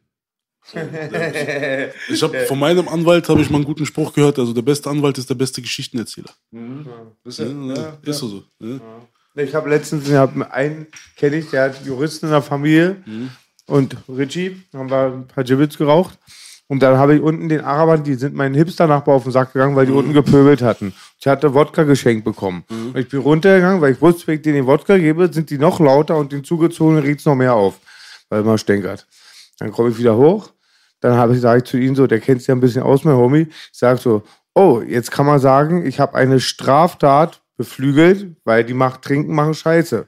Überlegt, nein, Herr Udem, anders juristisch. Die haben eine verhindert, weil sie hätten ja auch die Wodkaflasche geklaut. Genau. Ja? genau. Das können ist sich immer voll, drehen. B hat da recht, das ist immer so drehen und drehen. und ich habe auch gemerkt, leider, wenn der Richter dich will und ein Freispruch aber erlangt wird durch Fakten, wirkt er dir bei einer anderen Sache das gleiche Ding rein, nur der, wenn sie wer findet, der findet. Wer sucht, der findet. Ach, was ich schon erlebt habe, zum Beispiel meine letzte Sache wegen Körperverletzung, da wollte der erste Richter, der wollte das einstellen, da hat die Staatsanwaltschaft, weil wir haben dort einen netten Doktor bei uns, der sehr hinterher ist bei uns, äh, der hat äh, das abgelehnt, der hat gesagt, nein, wir wollen eine Verurteilung. Da hat der Richter, weil, also Richter sind auch manchmal geil, weil er hat gesagt, guck mal, da ist, nee, da ist, da, die Person ist reingekommen, hat gesagt, ich habe provoziert, ich habe angefangen, ich habe was zurückbekommen, so. Der Richter hat gesehen, es war, Zeugen haben das bestätigt, er hat gesagt, ich will das Verfahren hier einstellen, ohne Geldauflage, ohne nichts. Staatsanwaltschaft sagt, nein, wir wollen eine Verurteilung. Weil Begründung, jemand mit meiner körperlichen äh, Präsenz, ne, der muss ja, Gefahrenabwehr ist ja immer mehr als, wir denken ja immer, Notwehr ist, wenn, wenn einer will uns eine reinhauen, wir hauen ihm aber auch eine rein. Wir haben ja theoretisch notwehrrechtlich nur das, das Recht, die Gefahr abzuwehren. Das heißt, du kannst ausweichen und ihn wegschubsen. Das würde dann schon in dem Moment ge genügen. Du hast nicht das Recht, ihm eine reinzuhauen oder zwei. Ne? Natürlich sieht das in der Realität anders aus. Also, wie stellen sich diese Juristen manchmal eine Schlägerei vor, frage ich mich. Ne? Ist auch andere Sache. Auf jeden Fall, der Richter ist dann richtig geil. Er ist abgefuckt, er hat sofort alles beendet. Er hat gesagt, gut, dann verurteile ich ihn. Äh, Paragraph 63 StGB, keine Ahnung, ich weiß jetzt nicht mehr den genauen Paragraphen. Also eine, eine Verwarnung auf Nee, irgendwie so eine Verwarnung, etwas, was nicht mal eingetragen wird. Also das ist ein- eine Geldstrafe auf Bewährung. Also ich hätte irgendwie 200 Euro oder nee, 600 Euro hätte ich zahlen müssen, wäre ich innerhalb von einem Jahr nochmal straffällig geworden. Also etwas, was, was wirklich nie angewendet wird. Mein Anwalt hat auch gesagt, also richtig geil, weil die Staatsanwaltschaft ihn abgefuckt hat, quasi in sein Wort gefallen ist, weil der Richter wollte quasi so... Der hat ne, so eine Retourkutsche verteilt, ne? Genau, So. hat er denen das reingedrückt. Aber die natürlich dann ans Landgericht gegangen. Ne? Und äh, natürlich genau den richtigen Richter da rausgesucht. Ne? Und der, boah, ich komme da schon rein. Ey, guck mal, kein Witz. Ich habe meinen Termin, ich will dahin. Ich komme da rein, ich bin da mit meinem Anwalt, wir sitzen da schon. Fängt das schon so an. Der Richter original, der fängt so an. Also, ja, haben Sie Glück, dass Sie hier sind. Ich bin davon ausgegangen, dass Sie heute gar nicht erscheinen. Deswegen habe ich gerade sechs, äh, äh, nee, der hat gar keine äh, Anzahl genannt. Deswegen habe ich gerade ähm, äh, die Polizei äh, zu ihnen nach Hause geschickt, um sie hier hinzubringen. Ich gucke die an. Im gleichen Moment habe ich halt später gesehen, meine damalige Partnerin schickt mir halt äh, so aus der, aus der Wohnung Bilder, wie halt so sechs Bullies vor der Tür stehen, wie halt so die ganzen Beamten quasi mich suchen, um mich zum Gerichtstermin zu bringen. Für eine kleine Auseinandersetzung. Ne? Was bezwecken die damit? Einfach nur damit Nachbarn das sehen, einfach nur dieses, dieses Reinwürgen, einfach nur. Schikanieren. Genau. Und mein Anwalt sagt mir schon so, der ist ein Bastard. So, der sagt einfach schon zu mir, du bist sehen, der ist ein Bastard, sagt nichts. Egal, was ich dir sage, ich werde für dich reden. Wir denken immer, wir können gut reden. Wir denken immer, wir können das so ein bisschen emotional erklären und uns entschuldigen. Anwälte sagen aus gutem Grund, du sagst nichts. Die wissen das, weil alles, was du sagst, verdrehen die. Du kannst sagen, ah, es tut mir leid, ich war zu der Zeit so und so. Und dann sagen die, ja, und was, warum denken Sie, dass Sie jetzt anders sind? Das heißt, Sie waren damals schon so ein Schläger und so ein aggressiver und dies und das. Und äh, was, was hat sich denn bei Ihnen jetzt geändert? Und dann erklärst du das und dann dreht er dir das wieder. Und du merkst, du kommst bei denen nicht voran. Er hat mir zum Beispiel zehnmal die gleiche Frage gestellt, bis mein Anwalt selber äh, abgefuckt war. Guck mal, das war eine Zeit, ich kam frisch aus dem Knast und ir- irgendwas mit Meldeadresse. Ich erkläre nämlich so, ich bin da noch gemeldet, aber ich bin aktuell da und da, weil da ziehe ich jetzt hin und ich werde mich jetzt in den nächsten ein, zwei Wochen werde ich mich da auch melden. Und er fragt zehnmal die gleiche Frage. Also ja, also Sie sind da gemeldet, aber und ich so ja genau, ich bin, ich erkläre ihm das zehnmal wieder und äh, er hört einfach nicht auf. So, er hackt auf irgendwas rum. Und äh, mein Anwalt sagt dann so, also die Antwort wird sich doch jetzt nicht ändern. Er hat ihn doch bereits erklärt, er wohnt da, aber ist da noch gemeldet, aber meldet sich jetzt innerhalb der nächsten ein, zwei Wochen um. Und bevor überhaupt irgendwas passiert ist, bevor irgendjemand Aussage gemacht hat, sagt er schon, ja, Sie wissen ja, was wir hier anstreben, deswegen ist seine aktuelle Wohnanschrift sehr relevant für uns. Nach dem Motto, so, wir werden ihm jetzt gleich was rein, genau, wir werden ihm gleich was reindrücken. Ne? Ach so, halt, welche Haftanstalt dementsprechend war? So, genau. Und dann sagt er noch, so mitten, mitten in, äh, mit, äh, in der Verhandlung, sagt er noch, ja, das Einzige, äh, genau, dann will, will er meinen Lebenslauf wissen und so. Mein Anwalt sagt, nein, wir, wir, wir wollen jetzt nicht über deinen Lebenslauf reden, weil die suchen dann wieder so Aufhänger, um Sachen zu begründen. Weil eigentlich können die nichts begründen, weil eigentlich haben die nichts, aber die suchen dann Sachen in deinem Leben, zum Beispiel, was mein Anwalt, daran habe ich gar nicht gecheckt. Mein Anwalt sagt mir dann so später ein Beispiel, was bei, einem passiert ist. Äh, da haben die rausgesucht, dass er hatte irgendwie eine Freundin und ist der aber fremdgegangen, hatte irgendwie eine Affäre oder so. Die haben dann daraus, äh, das haben die dann bei mir gesucht, durch diesen Lebenslauf. Nicht vertrauenswürdig. Äh, die haben seine ab, also sie haben Bewährung abgelehnt mit der Begründung, ja, er geht ja seiner Frau fremd, also ist er nicht vertrauenswürdig, deswegen kann man auch nicht davon ausgehen, dass er seine Bewährungsauflagen erfüllen wird. Und ich war schockiert. Und dann habe ich erst gecheckt, warum Anwälte zu dir sagen, sag nichts. Da müssten 90% der Langfritzer im Knast. Natürlich, natürlich, aber die drehen dir dann so einen Strick daraus. Und ich sag dir ehrlich, so als, als Nicht-Jurist, der nicht dann täglich in so welchen Verhandlungen sitzt, man kennt sich nicht aus. Man hat, man hat so, so, so Wahnsinn. ne, man denkt, es geht nach Fakten. Ne? Absolut, aber ich meine, du bist ja, du hast ja äh, in dem Augenblick, wo du unterschrieben hast, dieses äh, Street-Ding zu machen, musst du damit rechnen. Und das ist halt, glaube ich, das, was halt sehr, sehr vielen Jugendlichen und Kindern und so, je länger man zurückgeht in die Generation, einfach gefehlt hat, weißt du? Ja, Also je mehr das vorangegangen ist, ich meine, wir wissen ja, vor 40 Jahren kriminell zu sein, war das Eldorado. Ja, ja. Ganz ehrlich mal, du konntest Alter machen, was du willst, du hast Genau. Geld verdient von links Genau. nach rechts. Die Kripos waren alle bescheuert. Die saßen noch irgendwo im Gebüsch mit so Fernglas. es- B, baut So, eine? Zeitmaschine, bitte. Ja, sicher. Digga, also du es gab hast- gar keine technischen Möglichkeiten. Und wenn du Probleme hattest, ich sag dir ehrlich, allein schon wenn du Betrüger warst. Ich kenne ja Leute, die haben ja damals Millionen betrogen, weil die einfach das Sozialamt beschissen haben. Die konnten von, von Stadt zu Stadt ziehen, die sind in die Nachbarstadt gegangen, weil es das Internet noch nicht gab. Das heißt, die haben da mal 15.000 kassiert und in der nächsten Stadt wieder 15.000 und dann wieder in der nächsten Stadt 15.000. Ne? Aber jetzt ist ja alles so vernetzt. Das bedeutet, das BKA arbeitet mit Alter. dem LKA. Blutgeld kam bar, keine DNA, sag ich mal, wa? Genau. Ne? Auch teilweise damals, wenn wir halt mit den Jungs hier aus Berlin unterwegs waren, da waren immer Leute vom BKA.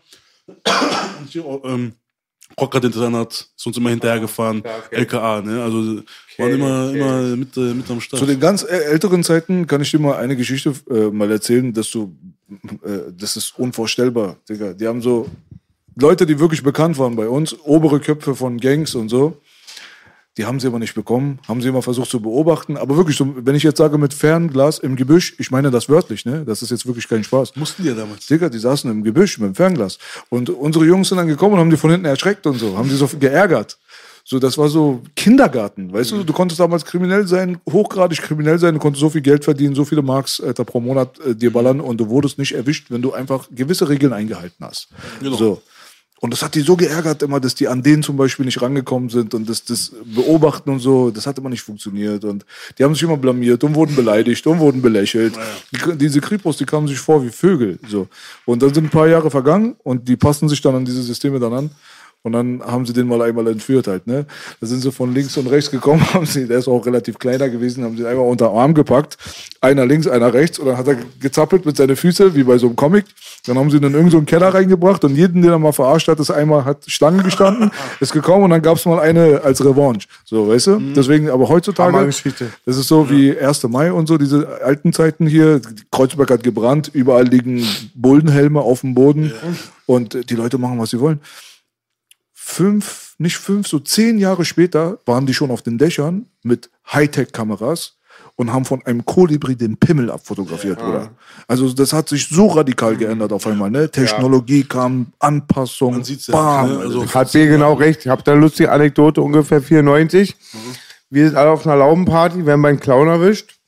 Kommt freiwillige Polizei, also wird von der freiwilligen Polizei erwischt. Wir sind alle an der Wand, die sahen auch ein bisschen aus wie Bullen. Auf einmal schreit Abo Langwitz, Jungs, die haben keine Kniften. Und den Rest könnt ihr euch ja vorstellen. Dann haben so 10 Sekunden, 5 Sekunden gedauert. Danach durften die nicht mal Patrouille laufen, weil die, sie haben sich mehr in Gefahr gebracht als Gefahr verhindert. Auf jeden Fall crazy Zeiten halt, ne? Ja. Aber du hast äh, deinen Absprung so quasi ein bisschen, hast du hinbekommen. D- Wann warst du das letzte Mal drin? Äh, wann bin ich rausgekommen? 2019, glaube ich. 2019. Aber das sind ja auch Sachen, die liegen lange zurück. Die suchen dir dann, zum Beispiel die Sache, für die ich dann war, für die ich dann gesessen habe, äh, haben die sich was aus dem Arsch gezogen. Das war in der Schießerei. In der Schießerei haben die mich dann angehalten, ne, die, die Bullen, die in, äh, an der Werkstatt. Da haben die ein Magazin gefunden, zwei, drei Patronen, einen Schlagring und ein Ü-Ei. Ich hatte da ein Ü-Ei drinnen mit, äh, pass auf, ich wusste das nicht. Das hat mir später einer im Knast erzählt. Ich wusste das nicht. Ich hatte äh, äh, Sodbrennen. Und dann habe ich äh, von einer Bekannten in so ein Ü-Ei äh, so, so Magentabletten bekommen. Ne? So, ey, und dann schlagen die klar. Alarm, die durchsuchen mein Auto mit Hunden, reißen die Dinge ab und so, diese Rückschalen und so.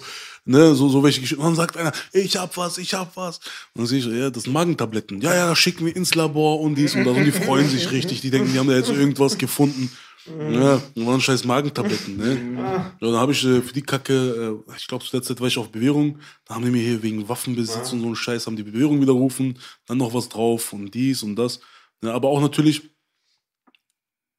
weil die einfach was bewirken wollten, weil bei den anderen konnten die nichts machen. Ali hat auch, also es gab ja nach der Schießerei eine Auseinandersetzung, also direkt im Anschluss. Man sieht ja an dem Video, ähm, Dass die Autos losfahren. Genau, die Autos fahren los, aber da stehen noch zwei Leute. Hamad hat ja irgendwie das Auto zugemacht. Und wahrscheinlich aus dem Schreck heraus, da waren noch zwei Jungs von ihm, hat er die nicht reingelassen. Ne? Also der hat so seine Jungs da, also zwei Jungs sind da alleine stehen geblieben. Und dann gab es dann natürlich eine kleine Auseinandersetzung. Und für dieses, was da passiert ist, sollte Ali eigentlich auch knapp drei Jahre in den Knast. Ne? Dann Revision, alles hin und her, ne? mit Anwälten geklärt, dass er das dann auf Bewährung bekommen hat. Ne? Weil er ist auch ein selbstständiger Typ, hat seine Werkstatt, ne, zahlt seine Steuern, alles drum und dran. Und die Leute sind ja zu ihm gekommen, bewaffnet. Ne? Also, dass man sich dann da wehrt und dass da vielleicht im Anschluss was passiert, wenn du zwei Kugeln bekommst, das muss man auch vielleicht, muss man jetzt jemandem vielleicht nicht drei Jahre Knast geben. Da ist ja jetzt auch keiner bei umgekommen oder so, ist ja auch nichts äh, extrem Schweres passiert. Aber dann, Du bist ja nicht mal richtig zurechnungsfähig in dem genau, Moment. genau, so sehe ich das auch. Ne? Also, Aber es ist auch ganz krasse Sachen, habe ich schon mal hier erwähnt. Der Millennium-Mörder, so haben die alle hier genannt, ist ein Freund und der hatte halt eigentlich eine Notwehr, dann haben welche seinen Freund zusammengeschlagen. Er ist aber zum Auto gegangen. Es waren zwei, drei Minuten und das, war ein Riesen, das hat Jahre, jahrelang länger gemacht, weil die, die konnten nicht sagen, dass er keine Möglichkeit hatte nachzudenken. Er war traumatisiert durch das Blut, aber er hatte laut Richter diese Genau. drei Minuten Zeit, sich klare Gedanken zu machen. genau. Ja, Aus, das sind aus Menschen, Affekt kannst du handeln, aber sonst nicht. Halt, ne? Guck mal, das sind Menschen, die stecken da nicht drin. Es gibt manchmal Sachen, die beschäftigen mich noch Tage, wo ich einfach noch nach Tagen in einem Zustand bin, dass ich einfach manchmal sage, ey, jetzt nicht heute, heute bin ich sehr, sehr ruhig und sehr, sehr reflektiert. Also ich betrachte Sachen wirklich aus anderen Perspektiven, aus anderen Blickwinkeln. Aber früher, wenn mich etwas getriggert hat, und vielleicht zu dem Zeitpunkt stand da die Polizei und ich konnte nicht sofort reagieren. Manchmal hat das zwei, drei Tage in mir gebrannt. Da war ich noch nach zwei, drei Tage lang auf so einem behinderten Kopf, dass ich gesagt habe, ey, ich pack mit so und ne, dann passiert das und das. Ne? Aber das sind Menschen, die waren noch nie in so welchen Situationen. Die haben noch nie irgendwie äh, wo Krass gesessen. ist das immer, am meisten fällt mir jetzt mal auf, wenn die über Gewalt, ich sehe das so, Gewalt Ja, finde ich scheiße, genau. also sie gehört dazu leider zur Menschheit, man kann das Ja, nicht leugnen. richtig. Und dann, die wissen dann überhaupt nicht, auch wenn ich dann oft so verfolge durch die Presse, so irgendwie, wenn Gewalt war in den Öffentlichen oder so, wie die Leute dann reagieren und was man hätte machen müssen. Aber das ist dann ganz schnell Selbstjustiz oder Körperverletzung, Mord. Also der, das schlimmste Paragraphen ist für mich Mord aus niedrigem Instinkt. Ja, Also es ist wirklich so, wenn B hier auf dem Boden liegt, irgendeiner auf ihn eintreten würde, Mhm. ich würde den schubsen, der bricht sich den Hals, das ist Mord aus niedrigem Instinkt. Ja. Kommt halt immer drauf an, wie die das natürlich dann zurechtlegen sich. Da hast Ja, du schon recht auf jeden Fall. wollen, genau. ja, ja, ich würde mal behaupten, jetzt ohne äh, dich äh, persönlich gut zu kennen, dass du jetzt mittlerweile Familienvater bist. Genau, richtig. Das nimmt dir wahrscheinlich auch die Psychose ein bisschen raus, ne? Weil jetzt denkt man eventuell, also so ist es bei den meisten Leuten, die in so einer Situation sind, man wird älter, man hat jetzt mehr zu verlieren und äh, die Konsequenzen sind ein bisschen mehr klar. Wenn du jetzt dann losgehst nach vier Tagen Psychose und immer noch getriggert bist und irgendwas machst, dann äh, ist es im Hinterkopf immer noch die Familie, die Eltern, die Tochter, der Sohn, was auch immer in dem Genau, Augenblick, genau. ne? Also ich sag's mal jetzt, äh, wie gesagt, ich bin im Asylheim aufgewachsen, acht Jahre. Wir waren da zu viert in einem Raum, der war kleiner als meine Haftzelle. Ne, und da mussten wir kochen, scheißen, pissen. Obwohl, nee, also Toiletten hatten wir Gemeinschaftstoiletten. Da durften wir dann schon mit den ganzen Leuten aus dem Flur schön auf, auf eine Toilette. So, aber äh, ich bin dann mit 15 in den Knast reingekommen so, und es ging mir ja nicht schlecht. Es ging mir ja nicht schlechter als vorher. Ich habe jetzt nichts Schlechteres gesehen, als ich, was ich vorher schon. ne? Also so gut, da war ich in einem kleinen, kleinen Ort, wo ich nicht unbedingt viel machen konnte, aber konnte ich doch bei mir auch nicht. Ne? Deswegen da, da hatte ich nichts zu verlieren. Ich bin rausgekommen aus dem Knast. Eine Woche später habe ich den ersten Überfall wieder gemacht. Habe ich wieder die erste Spielothek überfallen. Ne? Also da, das hat mir gar nichts gebracht. Im Gegenteil. Ich bin in den Knast gekommen, ich habe Zuhälter kennengelernt, ich habe äh, Autodiebe kennengelernt, der mir beigebracht, wie man Golf 2 damals äh, kurz schließt, ne? wie man Roller knackte. Sowas habe ich beigebracht. bekommen. Ähnlich wie bei den Gesamtschulen, Bego, war, wo die dachten Genau. immer, ja, die Schlechten passen nicht den Guten an. Nein, das ist leider umgekehrt. wa? Ganz genau, ganz genau. Ja, bin ich rausgekommen, habe erstmal wieder weitergemacht. Ne? Das Ganze ging dann auch so weit. Ich habe es ja auch gefeiert, dieser Lifestyle. Äh, sag ich mal, du kommst in den Knast. Ist ja egal, ob es jetzt durch einen Unfall passiert ist oder nicht, aber du hast erstmal den Ruf, ey, so das ist einer, der, der haut nicht ab oder was auch immer. Du hast auf der Straße einen Ruf. Dann wollen sich noch zwei, drei mit dir anlegen, so sage ich mal, die dann so denken, so, ey, Trophäe. Genau so, mal gucken, ne? Und dann kannst du dich da auch durchsetzen und dann genießt du es. Ne? Also, guck mal, ich kann nicht sagen, dass ich mit 18 Jahren, wenn ich da durch die Stadt gelaufen bin, ne, damals mit meinen 100 Kilo oder was, ne, schön am Pumpen, dass ich es nicht genossen habe, wenn die Frauen geguckt haben, wenn, wenn alle Leute mit mir befreundet sein wollten. Klar, ne, die Leute wussten, ey, der saß im Knast, Alter, der macht jede Woche einen Überfall, äh, macht noch andere Geschäfte und äh, hatte mal schöne Autos. Ne? Ich hatte mit 18 oder 19 hatte ich meinen ersten Porsche. So, ne? so, die Leute haben geguckt. So, Punkt, Punktende aus. Und äh, ich hab's genossen. Weil es war mir egal. Bin ich halt wieder in den Knast reingegangen. So, ob es jetzt ein Jahr waren, zwei Jahre. Ich habe mich immer gefreut, dass die mich halt immer nur für Nüsse bekommen haben. Ne? Meistens immer wirklich Kleinigkeiten. Also wirklich ein Diebstahl, was nicht mal ein Diebstahl war. Ne, dann drücken die den Diebstahl rein, was keiner ist, aber dann geben die dir eine Verurteilung, als wärst du schwer, also wirklich, als hättest du gerade, was weiß ich, was gemacht. Ne? Eine Körperverletzung, wo du eine Backpfeife gibst, wird dann auf einmal zwei Jahre, zweieinhalb Jahre auf Bewährung. Bedrohung wird Raub. Ja, natürlich. Also Bedrohung wird jedes Mal ein Raub. Jedes Mal Raub, natürlich. Äh, deshalb muss ich mir auch erstmal erklären lassen. Ne? Also ich muss mir erstmal erklären lassen, dass dieses Gewalt androhen oder irgendwas, dass das sofort dann, ne, oder wenn du ein Taschenmesser in der Tasche hast, dann ist sofort, allein weil du es bei dir führst, Manchmal ne? so eine Gebärde kann dann auch eine Bedrohung machen. Natürlich, ganz krass, natürlich, natürlich, ne? Aber wie bist du denn aus der Nummer jetzt letztendlich so ein bisschen rausgewachsen? Ganz genau. Also Gar nicht, da vorne ist die Kripo, wir müssen weg. nee, also 100 Prozent. Ne? Also das war wirklich so. Ich bin dann auch relativ jung Vater geworden, ne? äh, mit 23 dann. Und dann mit 23 war es dann so, ich hatte meine Tochter. Und Ist dann, aber gut 23, Bruder, ist nicht so jung. Ist nicht so jung, ist okay. aber ich finde es ich find's optimal eigentlich. Ne? Dann habe ich meine Tochter bekommen und dann bin ich auch zu Hause geblieben. Da haben mich auch Leute immer wieder angerufen. Ich fand es auch unverschämt. Das hat mir auch viel die Augen geöffnet zu anderen Leuten. Ey, ich bin gerade im Krankenhaus bei meinem Neugeborenen. Die Leute rufen nicht mal an, um Glückwunsch zu sagen, aber rufen dann, ey Bruder, wir haben gerade Stress, komm. Weil ich, ich war auch so ein Affe, ich sag ehrlich, ich muss mich selber dafür beleidigen. Ich war mal der Erste, der da war. Ja, also die Leute haben mich angerufen und die wussten so, okay, der ist da, so, der ist so, ne? Ey, und ich bin dann wirklich sauer geworden. Ich so, ey, ich bin gerade im Krankenhaus. Ich versuche noch so auf höflich so dem zu sagen, so, ich komme nicht, so verpisst, so, ne? Ja, äh, aufgelegt. Und dann habe ich erst gecheckt, so diese Ruhe, ne, die haben das so bringt. Und dann bist du mit deinem Kind und dann hast du es auf dem Arm und schläfst zusammen ein mit deinem Kind. Das bringt die ganz, ganz, ganz andere Ruhe. Und dann habe ich wirklich, also immer wenn ich mein Kind so auf den Arm hatte, habe ich mich immer gefragt, wenn, egal wer angerufen hat, wir haben da was.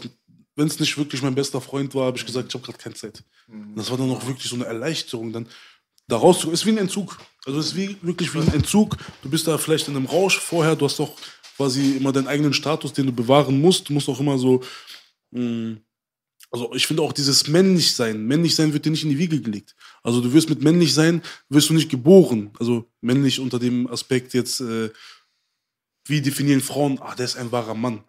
Weil du ein Mann bist, sagen ja Frauen nicht, der ist ein Mann. Du kannst ja ein Mann sein, aber auch, du kannst auch eine Pussy sein.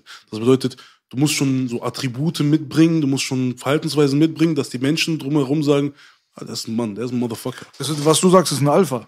Genau, genau, genau, genau. Und ein Alpha ist, was er ist, wenn man ihn nackt in den Wald wirft. genau. So, aber dann kam die Zeit so, du hast dir auf jeden Fall zweimal überlegt, gehst du jetzt da raus, tust du das an für Menschen? Es ist ja wirklich so. Also jeder, den ich kenne, bestätigt das. Wenn du Streit hast, hast du Streit für dich oder für andere? Meistens kriegst du Anrufe, ey, ich habe mich gestritten, weil der hat meine Freundin angeguckt. Also wenn ich Streit hatte, Bego meint, die richtigen Streit, wo ich dann älter wurde, auch die ja dann nicht geführt wurde, war ich alleine, weil die Leute, die du liebst, willst du nicht reinziehen. Genau. Und Streit heißt da nicht, das ist schon vorbei, da ist man gepackt und du weißt, diese Scheiße habe ich Gott sei Dank selten erlebt, aber ich habe es erlebt. Und dann ist halt auch die Verantwortung. Äh, Vor einigen Monaten war ein Streit, da habe ich jemanden angerufen, weil meine Frau dabei war, das ist dann noch was anderes.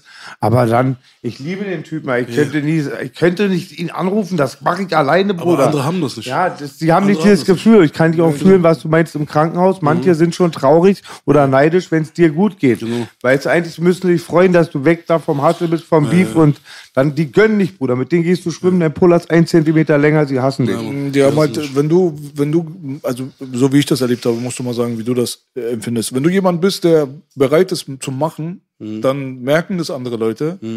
Und das ist wie dieser Fame. Die wollen nicht dich immer mit. ausnutzen, Bruder. Natürlich, die die wollen dich ausnutzen. In Natürlich. dem Augenblick, wenn die wissen, okay, der macht, das heißt, er macht, aber ich ja nicht.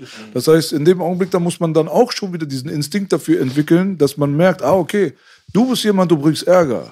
Ja, das ja, heißt, ja. Für, äh, gestern habe ich dich als Freund empfunden, aber wenn ich mal tatsächlich darüber nachdenke, wenn du ohne irgendein Gewissen mich, ihn, ihn, ihn, ihn und sogar den, den du nicht mal kennst, der ist noch ein Kind, der ist 15, der läuft jetzt auch mit.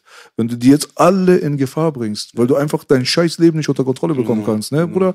Das sind die Leute, die am meisten immer dafür verantwortlich sind, dass dann die Leute, die aber machen, dass die dann mit in den Strudel reingezogen werden, weil, Weil die, die selber zu feige sind, Bruder, selber die was selber zu machen. machen. Das ist es, Genau, weißt du? die bauen sich dann irgendwas auf, so eine Illusion, so ein, so ein Machtgehabe, ne, weil die, wollen sich dann männlich zeigen, aber im Endeffekt, die selber machen ja nichts. Genau, die wollen halt auch immer was sein, aber die können nicht akzeptieren. nicht. Und definieren sich über Unterdrücken. Du, ne, ja, nicht unterdrücken, nicht. Das sind so meistens so Leute, die können alleine einfach nicht durchziehen und brauchen andere, dass die durchziehen, was sie verkackt haben. Weißt du, die bauen Scheiße, hinterlassen einen Scheißhaufen und jetzt müssen alle anderen aufräumen, aber die haben diese Scheiße gar nicht gebaut.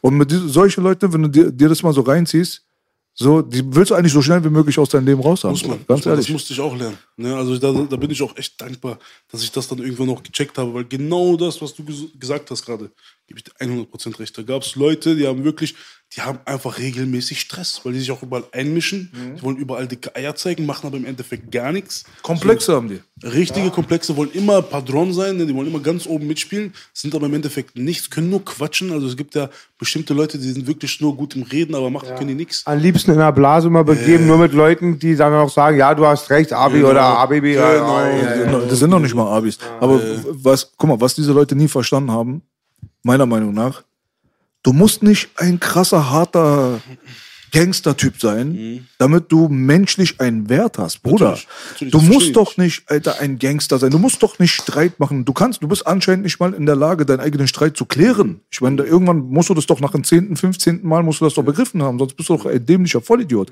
Und in dem Augenblick, wenn du für sowas nicht gebaut bist, dann darfst du doch niemals vergessen, Gott hat dir andere Qualitäten gegeben, Bruder. Vielleicht bist du der beste Kindergärtner oder vielleicht kannst du super äh, Blumen anpflanzen. Irgendein scheiß verdammtes Talent hast du schon. Du Joint musst Ja, du musst nicht Chuck Norris sein, weißt du so? Weil in dem Augenblick, wenn du merkst, ich habe Chuck Norris gemacht, hab's äh, Ärger gemacht für alle anderen, hab wieder Chuck Norris gemacht, wieder Ärger, wieder Ärger, wieder Ärger. Aber jedes Mal bin ich nicht in der Lage, da guckst du in den Spiegel, sagst, aber ich wollte auch immer krass sein.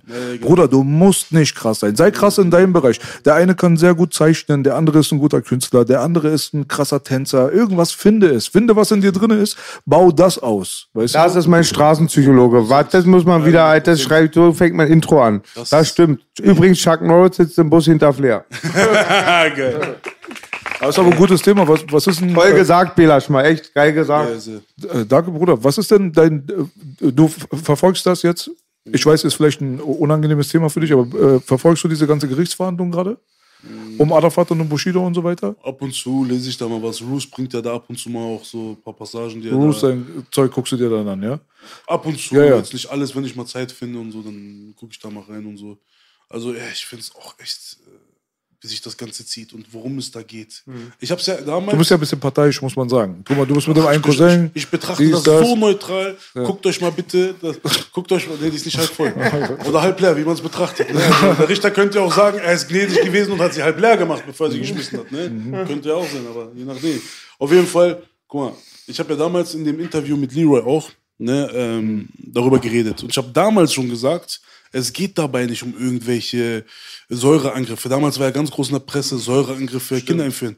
Ich habe damals schon gesagt, das ist alles gelogen. Das wird alles instrumentalisiert, um eine nicht vorhandene Straftat aufzubauschen, wo es im Hintergrund eigentlich nur um Geld geht. Das habe ich schon damals gesagt. Guckt euch jetzt das Video an und ihr werdet sehen, dass alles eins zu eins eingetreten ist, wie ich es gesagt habe. Da drinnen sage ich auch, er hat dort Verträge mit LKA, Staatsanwaltschaft etc., um bestimmt, gegen bestimmte Personengruppen, sage ich mal, Aussagen zu tätigen oder sie in ein bestimmtes Licht zu stellen, weil die eine Agenda haben, diese Menschen zu verfolgen. In Berlin ist die Ge- Agenda, auch in Essen, auch in anderen Städten, momentan sehr, sehr, sehr gefragt, sehr, sehr groß, bestimmte ethnische Gruppen zu verfolgen. Punkt Ende aus. Da kann mir, ah, soll jetzt jemand sagen, ist eine Theorie, V-Theorie oder was auch immer. Ist es so. ist einfach so. Jemand, der aus Berlin kommt und der das gerade sieht, was abläuft, da werden Razzien gemacht für Zehntausende Euros. Da ist die Ja, mit Presse 1000 vorher da. Genau, mit 1500 Beamten für zwei Kilo unverstörten Shisha-Tabak.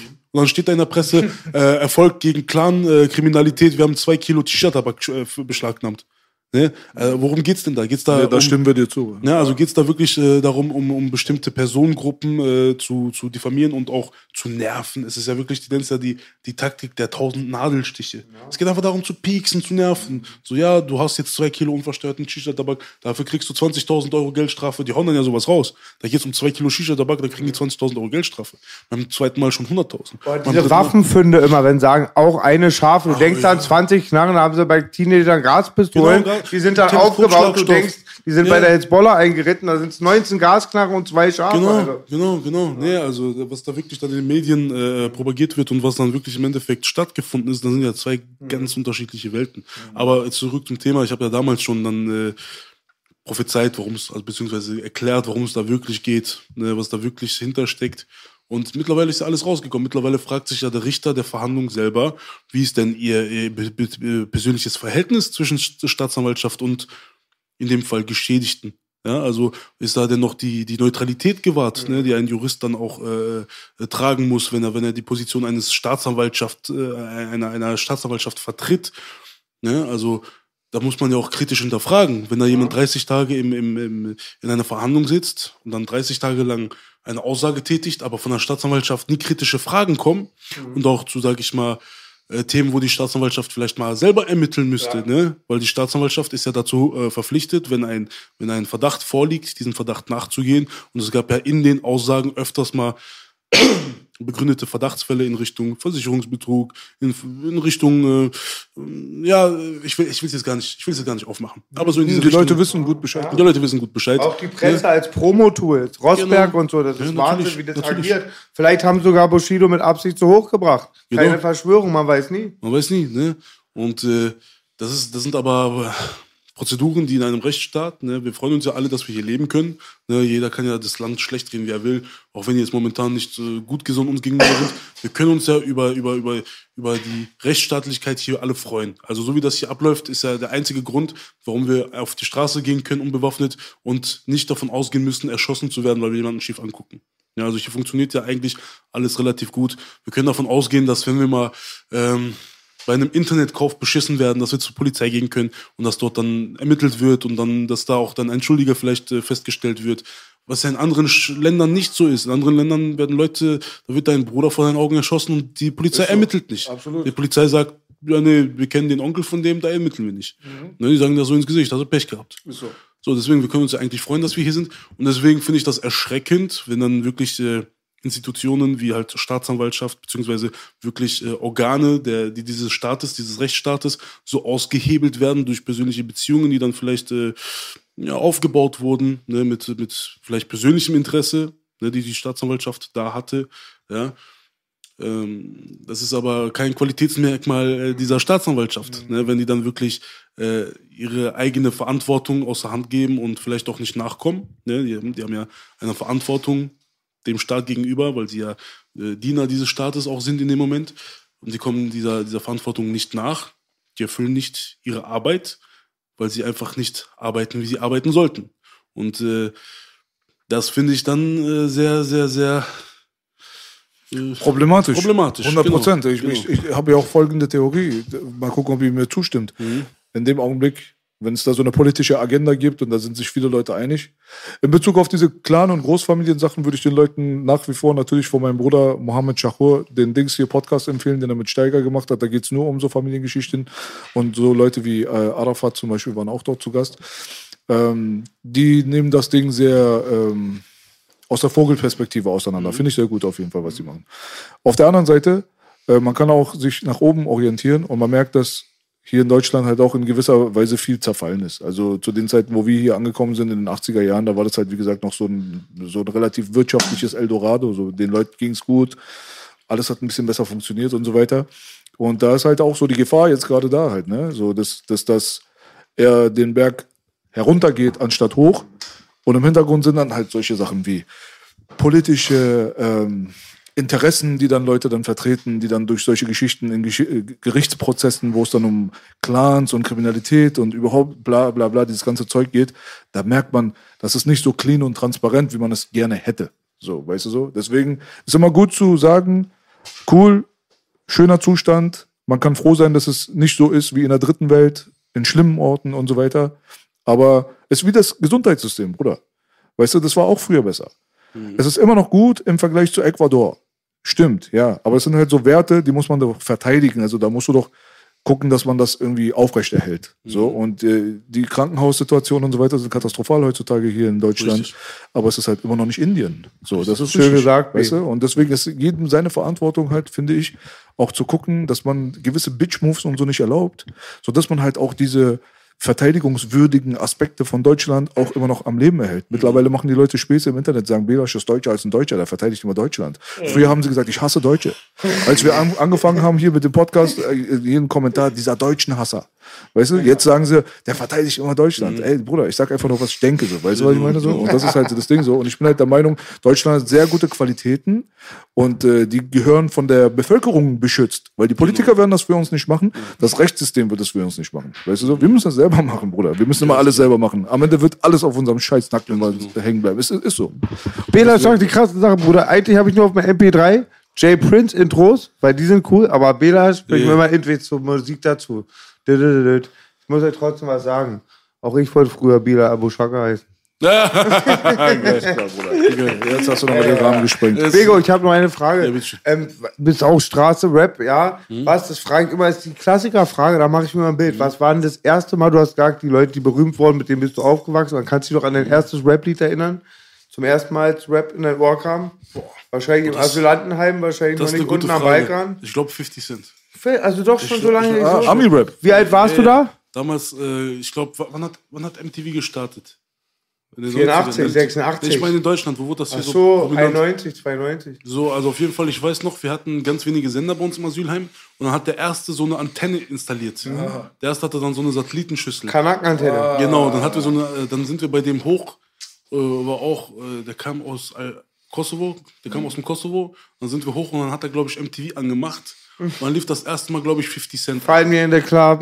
genau, genau, ich glaube 50 Cent. Er hat Beko gesagt, broke mit deinem Ketchup und Mann. Spaghetti. Mich findet ja auch bei dem Club. Ja, Mann, ja. Ja. Und jetzt haben wir ja jetzt gerade auch den Kreis geschlossen, lustigerweise, weil ähm, das nächste, was die Leute von dir erwarten können, ist ja tatsächlich dann auch Rapmusik, was wir alle nicht gewusst haben. Da sind wir natürlich auch sehr gespannt. Ich denke mal, du nimmst die Sache ernst. Das ist jetzt nicht Ja, so, ich mach mal kurz irgendwie einen Rap-Song, weil ich auch einer von sechs Millionen sein will, die Rap-Songs machen, sondern ziehst du das auch wirklich durch? Hast du da Ambitionen? Also ich, ich sehe das Ganze so. Ich äh, bin nicht, ich habe es nicht nötig, Musiker zu werden. Deswegen kann ich Musik aus einer ganz anderen Intention machen. Also viele Leute machen Musik. Das ist die beste Intention. Ganz genau. Ich kann es einfach machen, weil ich weil ich liebe. So, ich, ich bin da in meinem Bett, schön im Beat. So, und dann schreibe ich was dazu. Ne? Und dann finde ich es geil, was ich mache. Und solange es mir gefällt, finde ich cool. Wenn es dann andere feiern, umso besser. So, vielleicht äh, kommt da was, vielleicht kommt da was bei rum, vielleicht auch nicht. Ist aber jetzt auch nicht so wichtig. Sondern ich habe einfach das gemacht, was mir vielleicht in Deutschland auch so ein bisschen gefehlt hat. Ne? Und äh, es gibt in Deutschland wirklich schon sehr viel. Also deutscher Rap ist mittlerweile schon sehr facettenreich. Man, egal was für ein Genre man so feiert, auch welche Facette von, von Hip-Hop.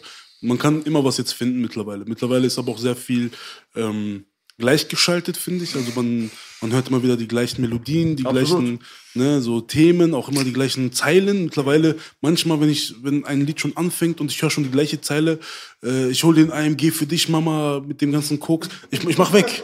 Ich, ich sag's euch ehrlich. Das ist je, äh, gefühlt jeder Song hat einfach diese Zeile so. Ne? Digga, du musst mal vorstellen, so alte Mutter, die sitzt so im AMG drin, so am Flexen, am Nachräumen. Sie weiß ganz genau von Flex Money, Baby Baby, voll stolz auf ihr Sohn. Also ich gebe jetzt auch wieder was zu. Ich habe den ein, meine Mutter hat keinen Führerschein. Ich habe damals ihren Wagen geklaut und das Geld verguckt.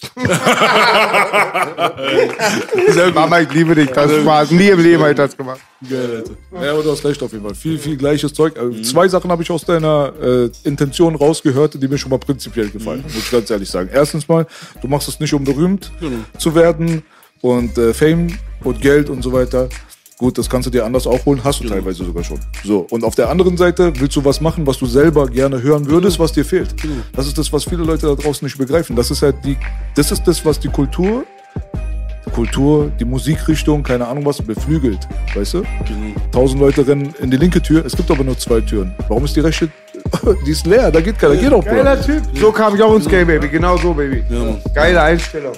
Und ich finde, du bist auch, wenn ich so dich sehe, du hättest auch faken können. Du hättest auch gerade 79 Jahre nicht vom Optik, jetzt nicht, dass du wieder in die Türkei gehst und dir irgendwas änderst. Ich meine, jetzt schon vom Mindset und so bist ein gestandener Mann. Also du bist ja bedeutend jünger als wir, ne? Du bist ja Mitte 20, ne?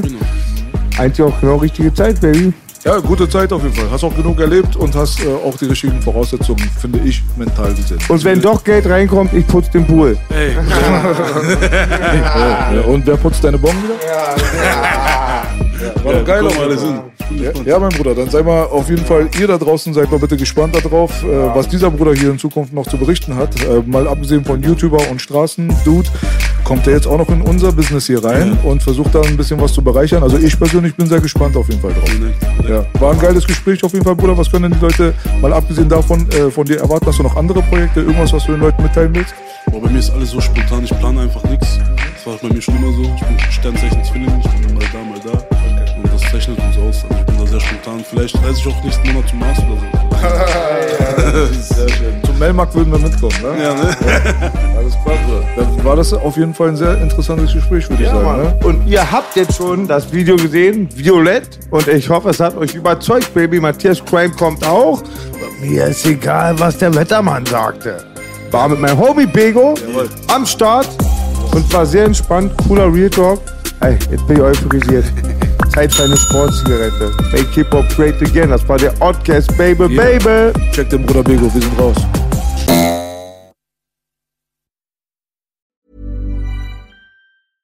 Flexibility is great. That's why there's yoga. Flexibility for your insurance coverage is great too. That's why there's United Healthcare Insurance Plans. Underwritten by Golden Rule Insurance Company, United Healthcare Insurance Plans offer flexible, budget friendly coverage for medical, vision, dental, and more.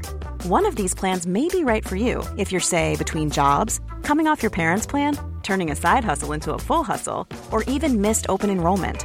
Want more flexibility? Find out more about United Healthcare Insurance Plans at uh1.com.